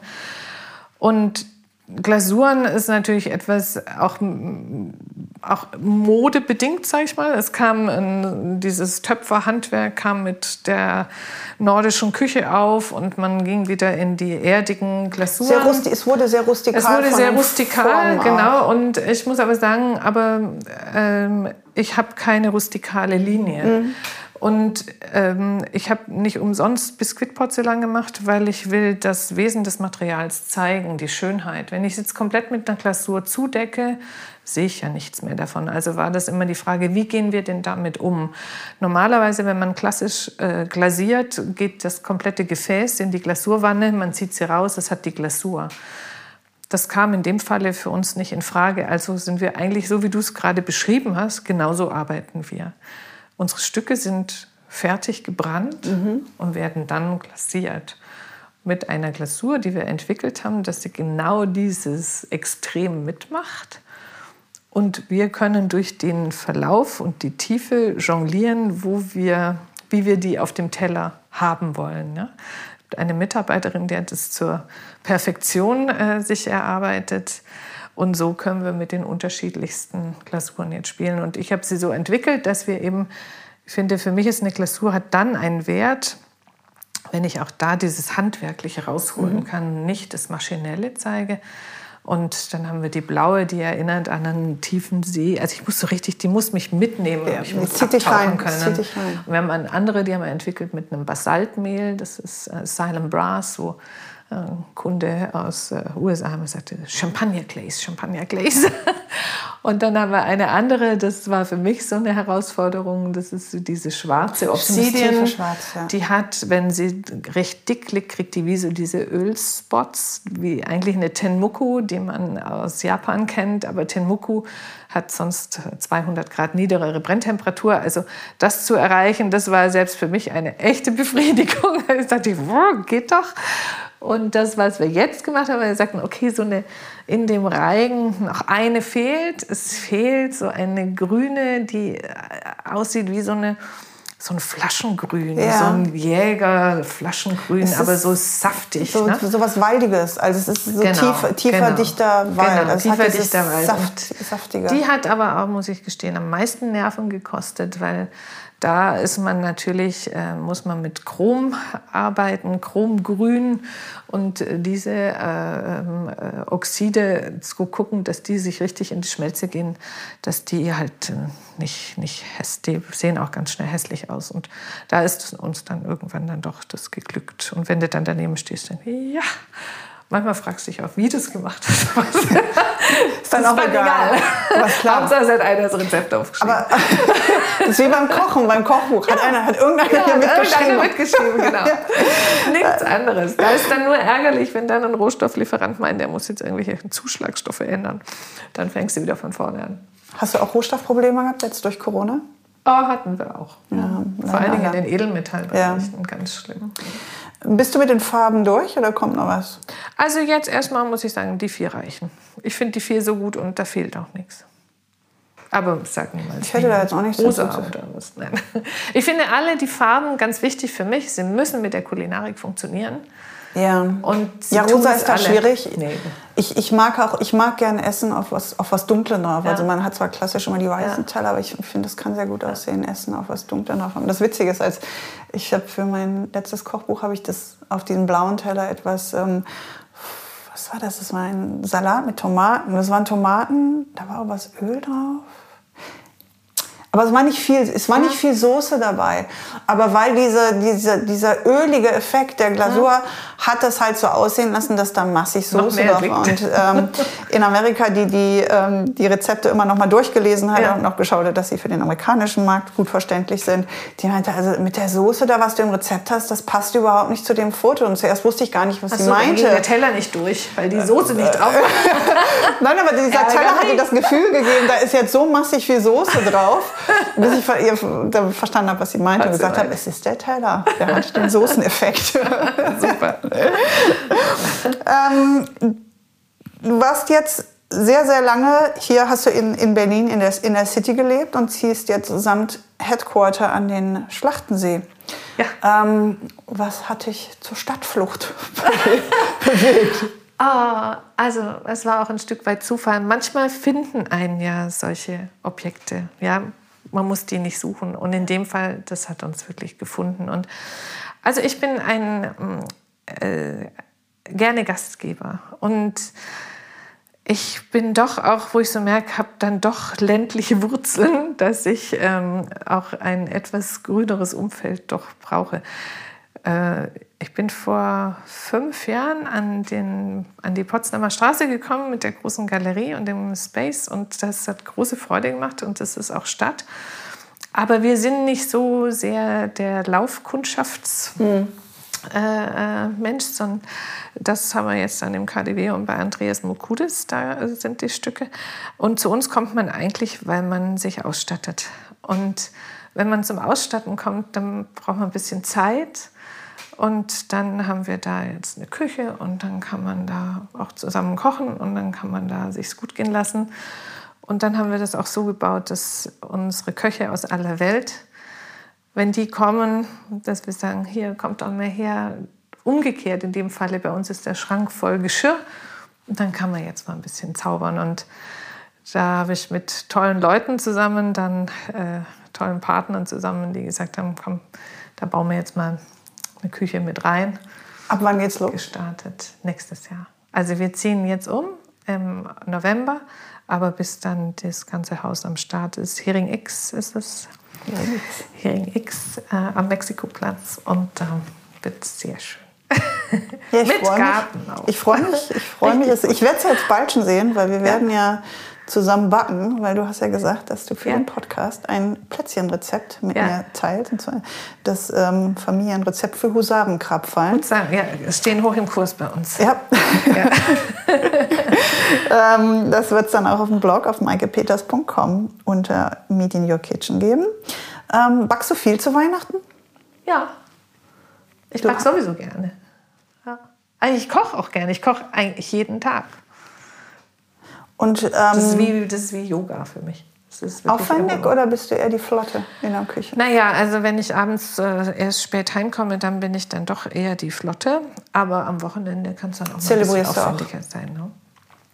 Aber äh, ich bin dann doch eher so in der italienischen Richtung. Nicht so viele Zutaten ja. da.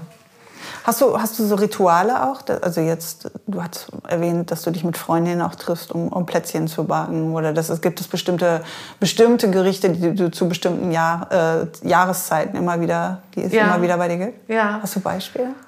Ach, also ich finde, ähm, ich kann zum Beispiel im Sommer, äh, hört sich komisch, aber eine Linse kommt bei mir immer erst mit dem Herbst wieder in den Speiseplan, ja, äh, weil das eine Hülsenfrucht, die brauche ich im Sommer nicht, auch wenn der Linsensalat im Sommer vielleicht herrlich ist. Aber also ich bin schon sehr jahreszeitlich verbunden, wie es da aufgestellt ist. Und was ich mir dieses Mal in meinen Kalender geschrieben habe, dass ich ab 1. November anfange, nach, äh, mit äh, Nigel Slater zu kochen. Der hat ein großartiges The Diaries. Äh, äh, Kochbuch, das ist aber nur für den Winter. Ähm, ah, das.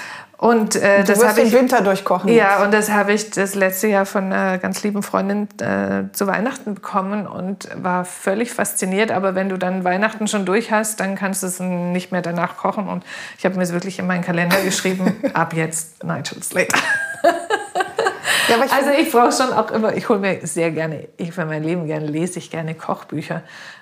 Lass mich da inspirieren und dann bin ich aber leider so ein Unruhegeist, dann, dass ich ich, die Inspirationen wandern dann in die, ja, das rein, was der Kühlschrank gerade hergibt. Ich finde aber, das ist auch die ideale Nutzung eines Kochbuchs. Und das heißt gar nicht, dass man dem Buch jetzt eins zu eins folgen muss. Ich finde das eigentlich ganz gut, wenn das manchmal so, so einfach, ja, du siehst zum Beispiel nochmal Linsen und denkst, ah, jetzt könnte ich ja nochmal mit der Linse das und das machen. Mhm. Das ist so einzelne Zutaten dann bestimmte mhm. ähm, Inspirationen so lostreten. Mhm. Ich finde das eigentlich immer am schönsten, wenn das passiert. Ich, ich muss aber auch sagen, aber wenn man sich auch mal richtig dran hält, erlebt man doch auch mal wieder ein neues äh, Erlebnis. Es gibt Rezepte, wo man das auch machen soll. Es gibt Ge ja. Gerichte, wo man absolut ja. Freestyle sein kann, aber es gibt Gerichte, wo, also Backen ja. ist definitiv Backen ist was, das soll, da braucht man eine Waage. hilft es sich an das Rezept zu halten, aber an sich ist es auch, ich, ich, ich finde beides schön. Also ich habe so emotionale Kochbücher, wo ich einfach gerne die Bilder sehe und einfach gerne durchblätter. Also ich habe eins über das Elsass und dann bin ich einfach jetzt, das kommt auch nur zur Herbstzeit eigentlich raus, weil dann das ganze Buch ist so sehr herbstlich ja. gehalten. Und dann ist man in dieser Stimmung drin, man ja. ist in dem, dann bin ich im Elsass. Und dann denke ich an Zwiebelkuchen und dann ja. an neuen Wein. Und oh, ich dann, so. also ich, es gibt und das ist toll, wenn ein Buch das schafft. Also, oder generell, das ist dann nicht nur beim Buch so, ist beim Porzellan genauso. Wenn ich einen Teller von dir in der Hand habe und auf einmal so ein Gefühl hochkommt von, ich habe jetzt Lust, das damit zu machen, das Gericht darauf zu essen. Und wenn wir Dinge in unserem Alltag schaffen, als Schaffende, mhm. die diese emotionalen Klicks hervorrufen können, das ist, ähm, das ist toll. Mhm. Das ist, ist äh, ein ziemliches, wie wir am Anfang schon gesagt haben, es ist ein ziemliches Naja, und jetzt Geschenk. kommt ja natürlich unsere weihnachtliche Zeit und Plätzchen, ja, also das ist schon allein gefordert von, der, von den Kindern. Ähm, Du backst dann, mit deinen Kindern auch noch? Nee, also die kommen zum Essen, ja. Deshalb haben wir Mutter bis 16 Uhr sind Freundinnen sechs an der Zahl haben irgendwann beschlossen, wir sind alle Unternehmerinnen und äh, keine Zeit und alle haben Kinder, die essen wollen. Die Vielfalt von diesen verschiedenen Plätzchen kriegen wir nicht hin. Aber jeder kommt mit seinem besten Rezept und wir machen alles gleichzeitig. Und am Ende geht jeder mit einer Büchse gefüllt mit allen Sorten nach Hause. Das ist perfekt. Kann ich nur jedem empfehlen. Das und Kinder großartig. sind auch happy. Und äh, wir sehen immer zu, dass die Männer dann fürs Abendessen sorgen. Und wenn die nicht da sind, dann ist eine äh, aus der Gruppe, die sagt, sie backt nicht so gerne, sie kocht lieber. Und dann sind wir wenigstens kulinarisch versorgt. Gut geplant. Hm. Was ist der ideale Heringteller für Kekse? Was ist dein Lieblingsteller für, für Kekse? Also, wenn man mit so vielen Frauen diese sechs Sorten hat, dann braucht man wirklich unseren größten Platzteller. Der hat 37 cm Durchmesser. Ist da das der, der leicht das gewölbt ist? Nee, der ist wirklich ganz, ein ah. ganz flacher, aber ein gigantisch großer Teller. Ähm, den finde ich schon genial, wenn man den als ja. Plätzchenteller macht. Und ansonsten, wenn man so zu zweit ist nur, dann haben wir so Podeste oder die kleinen Plateaus. Das sind dann für mich die Bühnen damit man den Husarenkrapfel dann noch ehrt. Weil ja, ich finde, da steckt ich, zu viel Arbeit drin. Da finde ich die Cielo-Teller aber auch, toll, weil das, das automatisch so einen Rahmen gibt. Das können selbst missglückte Plätzchen sehen. sehen und sehen toll aus. Frank Rosin, ein sehr netter Koch, kennt auch wahrscheinlich jeder, sagt immer, bei deinen Tellern kann man eine Zutat weglassen. Weil der Teller schon so toll aussieht und man automatisch schon. Ja, aber wir hatten sie neulich, so Kaizeki, ja, die äh, Kunst des Speisens. Äh, die Hälfte macht wirklich der Ort auf, ja. wo das Gefäß aus, wo das, die Sache drauf liegt. Also es ist nicht, wirklich nicht zu verachten. Und man kann das Experiment ja mit sich selber machen. Das ist ja jetzt nicht etwas, was einem ein Diktat äh, obliegt, sondern sagen, zieht doch mal unterschiedlichste raus. Was macht dir mehr Freude? Was finde ich aber, was ich toll finde an deinen Tellern, ist, dass äh, sowohl etwas sehr aufwendig, sehr filigranes vom, vom, vom kulinarischen her, darauf keine Frage, ganz mhm. toll wirkt. Wir waren zusammen im Fassil und das mhm. sieht alles ganz toll aus, was die darauf machen. Ich hatte aber einmal ein, ähm, das war ein Pasta-Rezept mit Mangold, ein Regenbogen-Mangold, mhm. aber ich hätte auch einen normalen Mangold nehmen können. Und auch das sah auf diesem Teller, auf dem Cielo jetzt. Ich liebe den Cielo. Ich sag ja, ich habe es für den Alltag entwickelt. Ja. Die Köche, die kamen ja. hinterher. Ich würde auch mein Käsebrot drauflegen. Ich bitte darum, mal jeden Morgen mein Spiegelei da drauf. Ein Spiegelei liegt auf, Soda. auf dem Cielo Soda. bestimmt. Soda. Auf Soda, nicht auf Okay. Aber da ich ja jetzt im Umzug begriffen bin, und äh, mir jetzt wohl überlegen muss, welches Geschirr ist dann wo in welchem Schrank, muss ich sagen, habe ich manchmal selber Schwierigkeiten, ob der Auswahl. also ich denke, hm, ja, du hast alles. ich mich denn jetzt? Du hast alles. Hast, nein, es gibt eine Frage, die stelle ich gleich bei den zehn ja. letzten Fragen. Ich muss aufpassen, dass ich die jetzt nicht schon stelle. Ähm, ich meine, du hast alles. Du kannst aus allem auswählen. Also das ist, man hat ja dann oft, selbst wenn man jetzt eine große Auswahl von ja, etwas aber meistens hast du dann eben gerade nichts im Schrank, wenn du die große Auswahl hast, weil das hm. zufällig schnell Bei Klamotten, wenn ich, also ich habe viele Kleider, aber es gibt so zwei, die mhm. ziehe ich an. Und mhm. die anderen, die gucke ich manchmal stelle ich dann abends. dann zieht man sie auch mal an. Genau. Erinnert sich, wenn man so mal an einem, was sondern anders anhat und dann hängt man es wieder weg. Aber dann gibt's, wenn man dann spontan abends essen geht und denkt, was ziehe ich an, dann ist es so dieses schwarze Ding, was man immer anhat. Und es ist bei, bei vielen Dingen ja so, dass man dann seine, seine Little Favorites hat, die man dann bevorzugt. Aber es das heißt nicht, dass man die anderen nicht mit sehr viel Freude ja. und Respekt anschaut.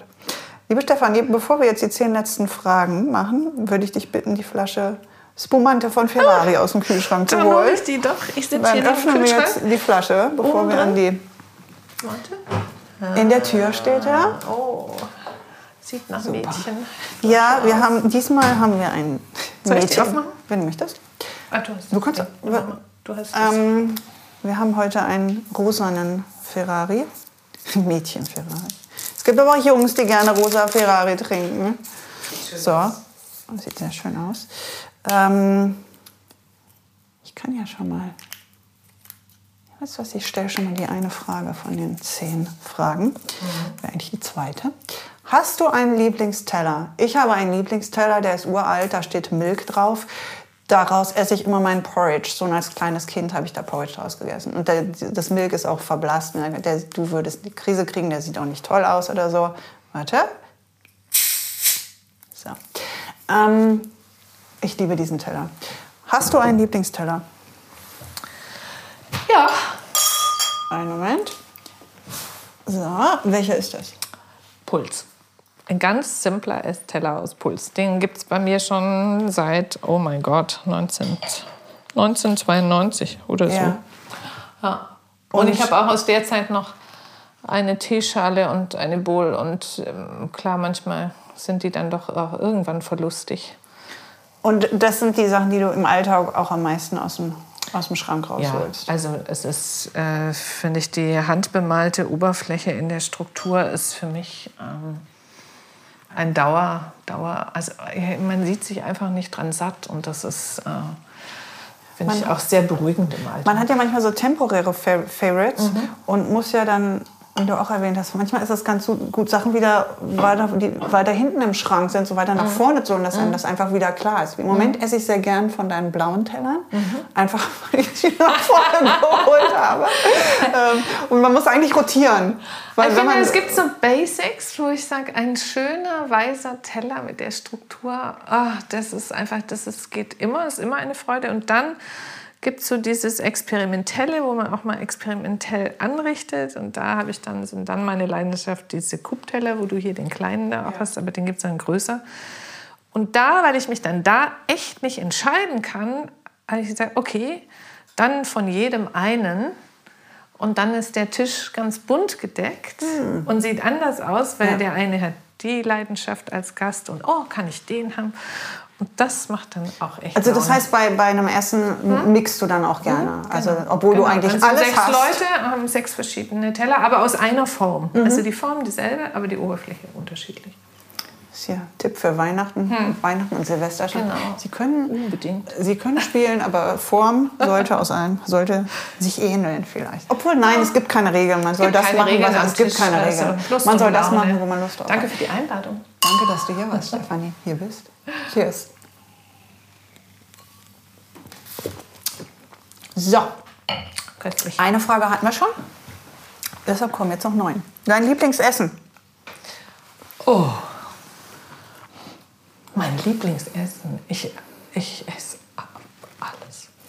Ich habe bei dieser Frage gedacht, die ist so einfach. Und Also Geisburger Marsch. Ich stehe auf Geisburger Marsch. Gibt es ein traditionelles Rezept? Was du Naja, das ist Kartoffelschnitz und Spätzle in einer der geilsten ähm, Konsumés aus von der Rinderbouillon. also es ist echt Blöde schwäbisch. Frage. Mann. Kommentierst du das Porzellan anderer Leute, wenn du woanders bist? Nee. Ich versuche es zu vermeiden, aber die Augen sprechen meistens doch die Bände. Bist du meistens enttäuscht? Weil du kennst ja eh alles. Nein, also ich versuche mich meistens dezent zurückzuhalten, weil jeder meint immer, ich will ihm mein Geschirr verkaufen, was ich nicht. äh, Also es ist schön, wenn die, die Leute müssen es freiwillig machen. Aber du denkst man's will. automatisch, ja, das treten Gedanken. Ich drehe es auch rum, wenn ich es gar nicht weiß, was es ist. Das mache ich auch immer. Aber auch im Restaurant überall. Wenn Ja, ich irgendwo was sehe, im Laden, egal was, ich drehe ein dreh immer rum. Ich glaube, das ist so ein Frauending. Ich habe noch nie einen Mann. Doch, die ein- drehen alles um. Männer drehen auch alles Oder sie halten das Handy drunter und fotografieren es ab. Technik-Freaks Ja, wieder durch. Da habe ich noch nie dran gedacht. Ja, so ganz gut. unauffällig. Ja, das merkt keiner. Nein, ich mag das. Das hat so was, das hat so was Omahaftes, irgendwo zu sitzen und einen Teller erstmal Das umzudrehen. Ich mag Neugierde, das. darf man Ja. haben. Ähm, Innovation oder Tradition? Was ist die wichtige? Innovation. Aber unbedingt auf Basis der Tradition. Tradition nie verleugnend. Für wen würdest du gerne mal ein Objekt designen und was? Ein Auto. hätte ich jetzt nicht erwartet. Okay. Gibt es ein Designproblem, ein Designobjekt, das für dich noch nicht gelöst ist? Hm.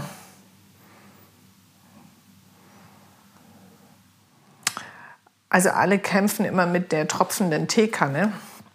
Wenn man das die aus Porzellan stimmt. macht, also ähm, sagen wir so, unsere hat vielleicht noch einen Tropfen. Das ist etwas, was die Physik nicht zulässt, äh, weil Wasser in einem harten Cut brechen muss. Und im Porzellan hat man immer die Sache, das muss vorne die Schnaupe verputzt werden und hat dadurch wieder eine Rundung, wenn man die Messer scharf macht, was wir schon auch versuchen, sie so scharf machen, aber dann ist sie natürlich auch empfindlicher.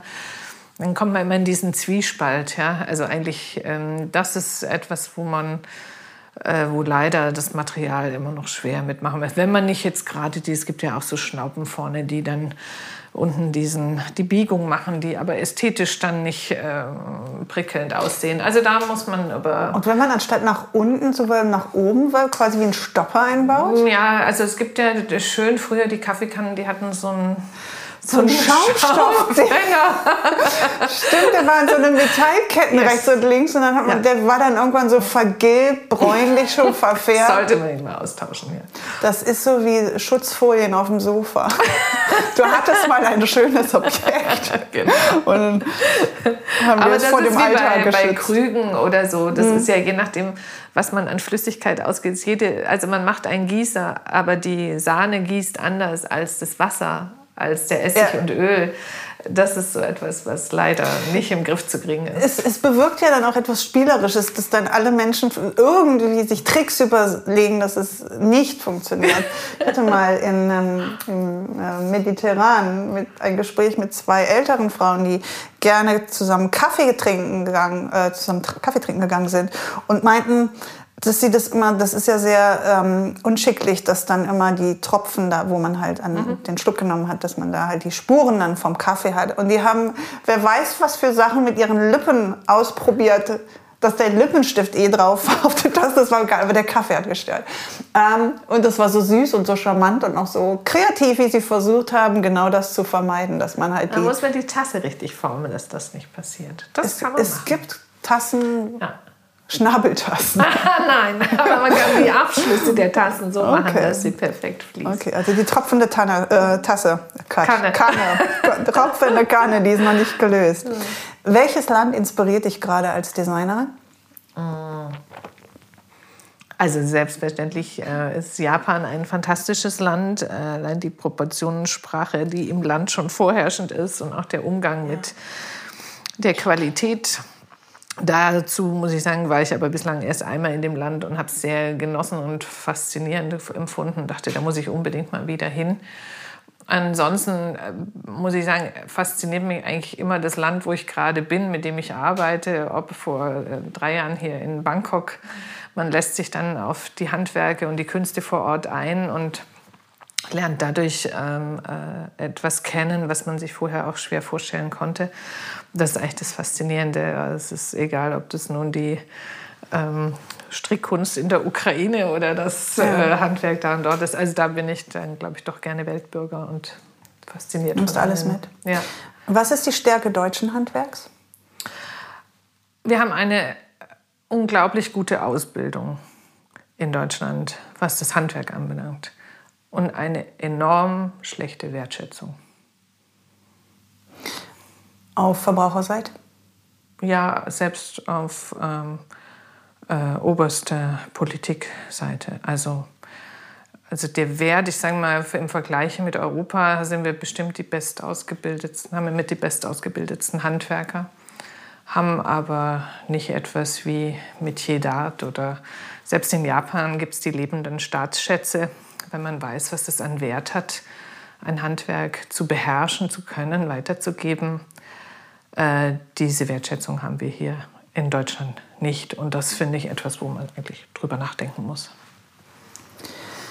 Was machst du, wenn du Angst vor einer Entscheidung hast, wenn du mal nicht sicher und mutig bist?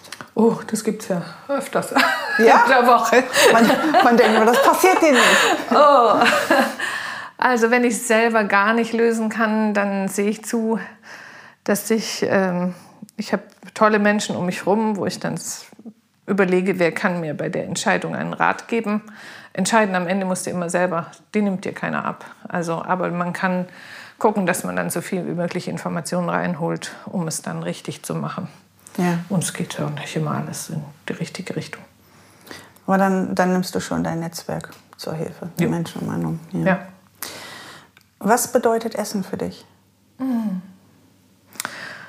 Oh, das ist Liebe, das ist, ähm, also das ist ein Elixier, das ist etwas, was ich jeden Tag brauche, weil das ist, ähm, also Essen machen ist wie, ich sage, ist wie, ist wie Yoga, das ist Zen, das ist eine Form von Religion schon fast, ja.